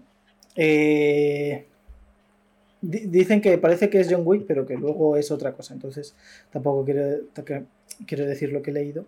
Y luego la próxima película de Nicolas Cage, que interpreta junto a Pedro Pascal, el Mandaloriano, y Neil Patrick Harris, eh, se llama. Le han cambiado de nombre. Antes se llamaba Bill Cage y ahora tiene un nombre todavía más jodido que es The Unbeatable Wave of Massive Talent. Y esta peli dirás, ¿y esta mierda? ¿De qué va? Y bueno, pues Nicolas Cage. En la sinopsis es, Nicolas Cage está desesperado por conseguir un papel para una película de Quentin Tarantino. Además de eso, mantiene una relación muy tensa con su hija adolescente y está hasta arriba de deudas. Estas deudas le obligan a aparecer en la fiesta de cumpleaños de un multimillonario mexicano que es fanático del trabajo del actor. Con la intención de mostrarle un guion. Ah, bueno, espérate, eh, me salta una línea. Eh, bla, bla, mu- multimillonario mexicano que es eh, fanático del trabajo del actor en sus anteriores películas. Con la intención de mostrarle un guion en el que ha estado trabajando. Me imagino que el mexicano, esto está mal escrito.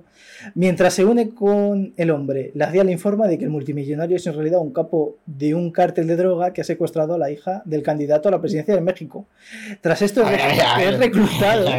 Espera, ca- calla, calla. Tras esto es reclutado por el gobierno de Estados Unidos por obtener información.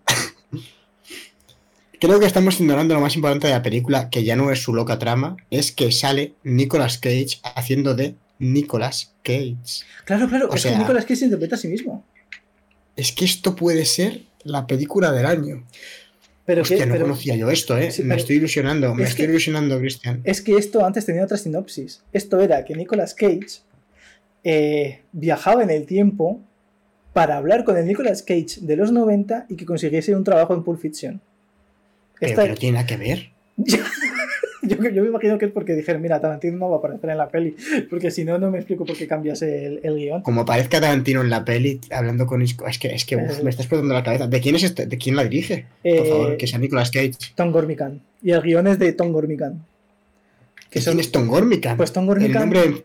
Tom Gormican, el futuro ganador del Oscar, eh, hizo Las novias de mis amigos, 4,7 en Film Affinity, de tal, con Zac Efron y Michael B. Jordan y Miles Teller. Vaya, vaya reparto, no estaba nada mal. Bueno, Y luego Ghost. coprodujo Movie 43. O sea, el tío.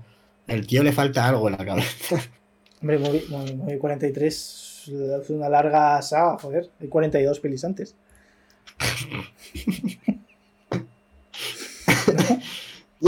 Yo es que. uf, estoy un poco. Estoy un poco saturado, eh. Vaya. Por vaya- cierto, ¿Qué manera, qué manera de terminar, de, de- de- de- bueno, terminar septiembre? Ya estamos a, llevamos una semana de, octubre. Que hablando, que con Nicolas Cage, tío, es que me escúchame, escúchame, que no es que Nicolas Cage ha dicho que esta peli, esta última, no la va a ver. ¿Cómo? Ha dicho. No, la de, la de la de Tarantino. Ha dicho que no, que no la va a ver, la terminó de rodar hace unos meses y dijo, mira, yo no la voy a ver. Y de hecho, han hecho ya pases. ¿Cómo será para que él mismo no quiera verla? No, no, no, eh? escúchame, Es que tiene que escúchame, escúchame. Eh, ha dicho, ha dicho, eh, me han dicho que es muy buena porque la gente, ya hay gente que ya han hecho los típicos pases para ver qué ve la gente y tal, o sea, qué, qué opina la gente. Y le han dicho que la película es muy buena, pero es que yo interpreto a un Nicolas Cage tan loco, que está tan loco en la película, que yo no quiero verlo porque no soy yo. Y porque fue al director y le dijo, oye, Tom, yo soy un tío muy tranquilo, muy pensativo. Yo jamás haría nada neurótico. Y es en plan, pero, pero tío, que te acaban de echar de un hotel.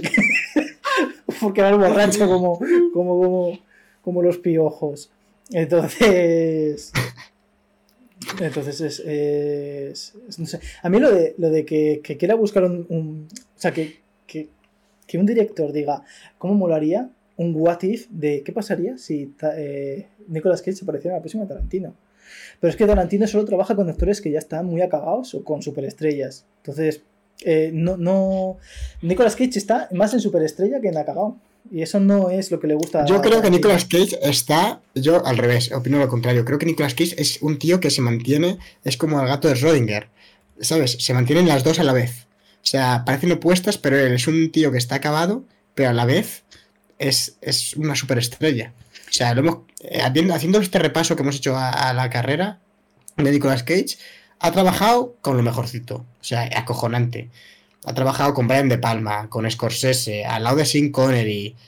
eh, sale en El Padrino 3 también. eh, la ahora más reciente, comentábamos Mandy. eh, bueno, la que se. La adaptation de Kaufman con. con Spike Lee. O sea, es brutal. El tío. Joel Schumacher, aunque yo a Joel Schumacher no es que le considere, pero bueno, es, es un director conocido. O sea, No, bueno, hizo el Pero que- número 23, sí que, es un, sí que es un buen director, Luis Schumacher. Otra cosa es que. ah, este número 23 no la he visto. El número 23 mola. Está bien. ¿De, de qué va el número 23? De que Jim Carrey eh, pierde la memoria y está obsesionado con el número 23. Eh, ahora que lo pienso, Jim, Car- Jim Carrey y Nicolas Cage. Sí, son Hay, las dos caras de la misma hay- hay- hay cosas, ¿no? O sea, hay un poco de, de- Yo veo la cara de Nicolas Cage así exagerada y también a veces ya Jim Carrey tiene ese rollo, ¿no? Lo que pasa es que Jim Carrey al final, como está en- más enfocado a la comedia y, y Mm. esa comedia también tan. eh, tan expresionista, ¿no? Por decirlo de alguna manera, eh, tan exagerada y, y al final también cuando vas a ver a Jim Carrey ya es una marca prácticamente, sabes lo que vas a ver. Lo que pasa es que Nicolas Cage como aplica eso a dramones o a cosas que no tienen que ver con la comedia, cada vez cuando te dejas loco, ¿no? Claro, es que Cuando- Nicolas cuando Cage es en eh, plan, se ha muerto tu hija y Nicolas Cage hace... Sí, sí, hace, "Uh, ¿qué? Claro, claro. No me lo puedo creer. Es- Y se pone a romper la mesa y dice, ¿por qué? Yo quería a esa niña, ¿sabes? o sea, Nicolas Y rompe la pared. Claro, rompe, exactamente. Es en plan, no se lo dice a nadie y le da un cabezazo a una pared de hormigón. O sea, es cosas así. Sí, sí. Eh, yo, claro, es que trabajar con Nicolas Cage tiene que ser espectacular. Espectacular a, Hombre, a dicen, todos los niveles. dicen que es un tío que es, pues eso, tranquilito y tal. O sea, lo que pasa es que Nicolas Cage, pues, pues eh, su mayor problema es ese, que le gusta mucho la pasta. Por ejemplo, se compró un castillo. En, se compró dos castillos. Pero hubo uno que lo decoró entero, se gastó como 4 millones de, de euros en comprarse un castillo. No sé si en Irlanda o algo así.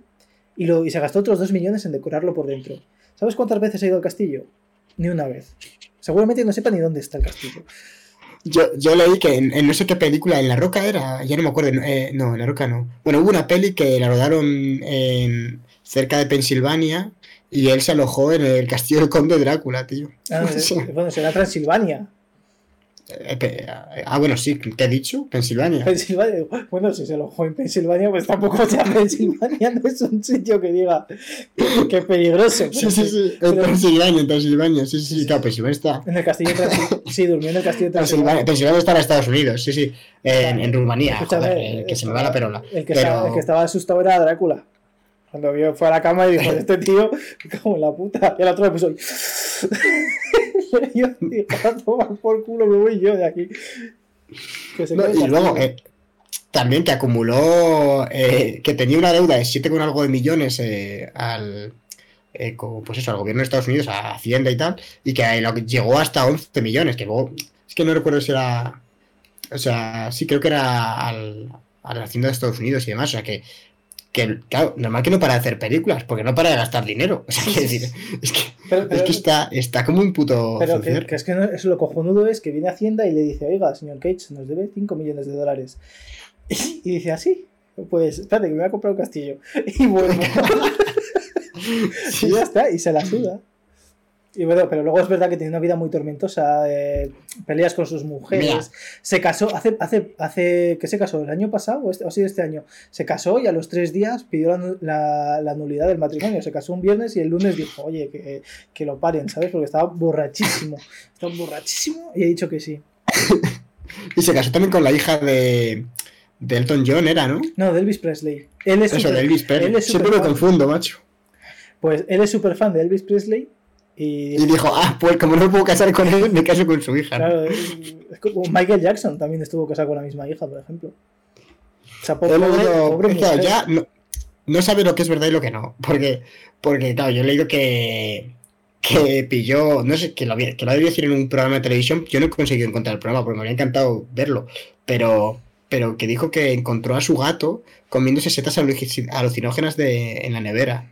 Y que dijo, ah, pues, pues me voy a poner yo también un poco de setas. Y, y que Se acabó y que comiendo se puso con él también setas. Dijo, coño, el gato, qué cabrón, me quiero unir yo a su movida, ¿sabes? Claro, la, la cosa Y- es que jamás se preguntó cómo habían llegado esas setas ahí. O sea, él vio al gato comiéndose las, se- las setas y dijo, son alucinógenas, así que... No, no, se- se- seguro que dijo, ah, mira, me ha preparado unas setas del gato, qué, qué de puta madre, tío, qué compañero de piso tan cojonudo.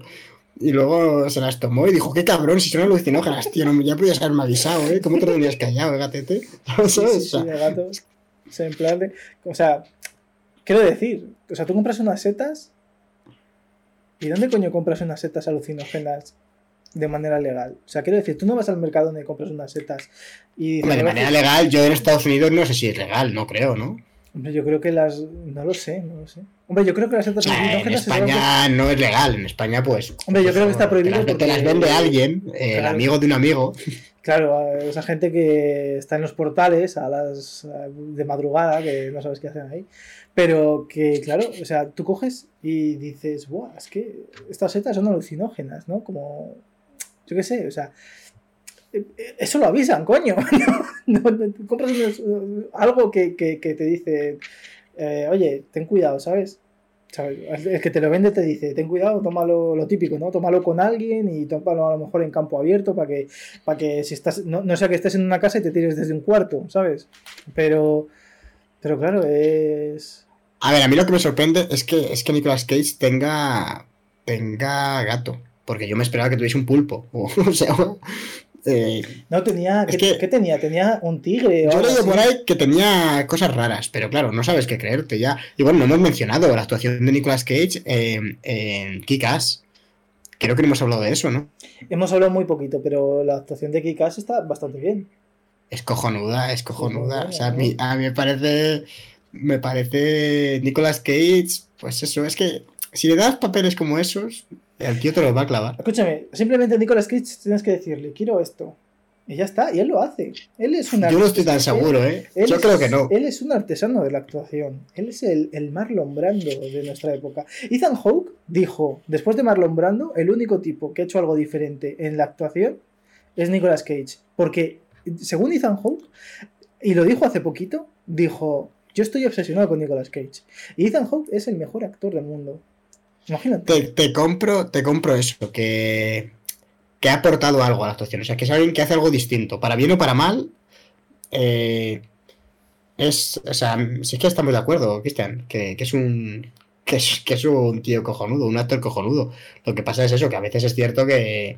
Me gustaría verle en una película eh, mucho más contenida, ¿no? En papeles como los que hace a veces Joaquín Phoenix o, o comentabas tú antes, ¿cómo se llama el actor este que es súper famoso, que es de lo mejorcito que hay?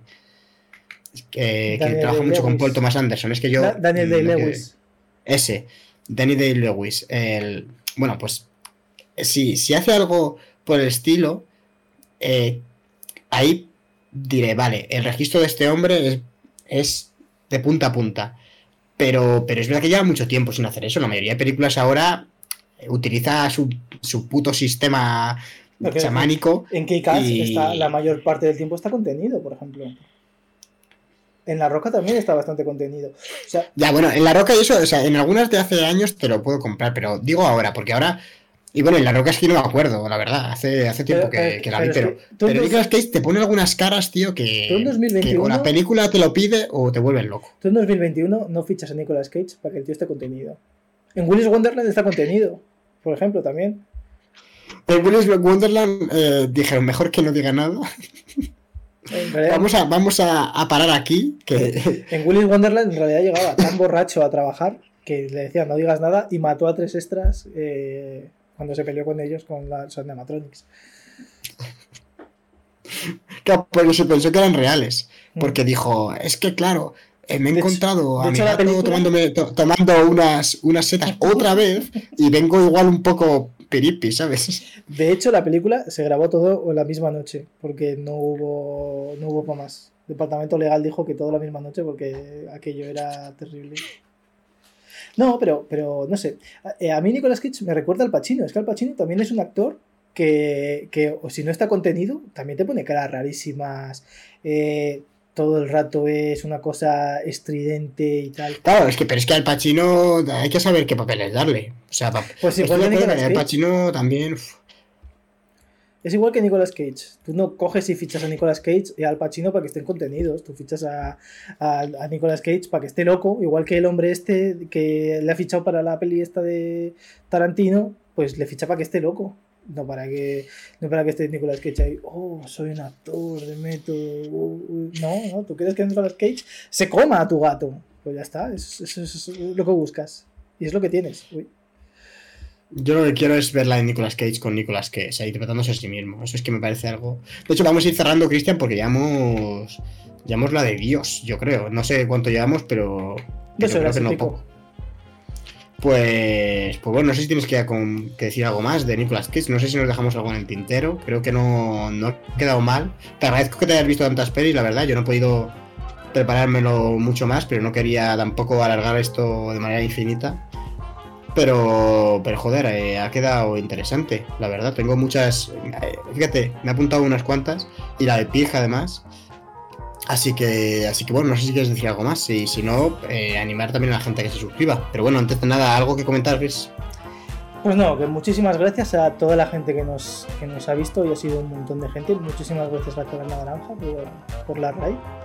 Eh, muchas gracias a Memeri, a Meji, a Johnny Caneloni, a la Taberna Naranja otra vez, a Fabi, a Olmos, a toda la gente que se ha, eh, nos ha seguido hoy en, en- en- a Cinecosas. Eh, bienvenidos a Cinecosas y, y espero, creo que el próximo lo vamos a hacer de Star Wars Visions. Así que espero veros en la próxima y que, os veáis todos Star Wars Visions para poder hablar de ello. Eh, vale, mira, no, me lo has comentado, pero me parece fantástico, la verdad, Star Wars Vision. Star Wars es por excelencia el tema de, de, de cinecosas. O sea, el Mandaloriano es la marca. que Solo, solo voy a ver Visions para poder hablar del Mandaloriano eh, la. Pues, pues bueno, eh, como siempre ya has hecho tú, dar las gracias a la gente que, que está hasta aquí. Eh, eh, lo voy a recordar yo, ya que hemos invertido roles, que estamos en Twitter, también en Instagram, en YouTube también, donde subimos vídeos más cortos sobre el cine. Os animamos a que os paséis por ahí, que, que siempre nos hace ilusión. Y Cristian, de verdad, mil gracias por, por acompañarme hoy, que, que te lo has currado muchísimo. Ah, nada, David, gracias a ti por invitarme a tu programa para que te lo levante.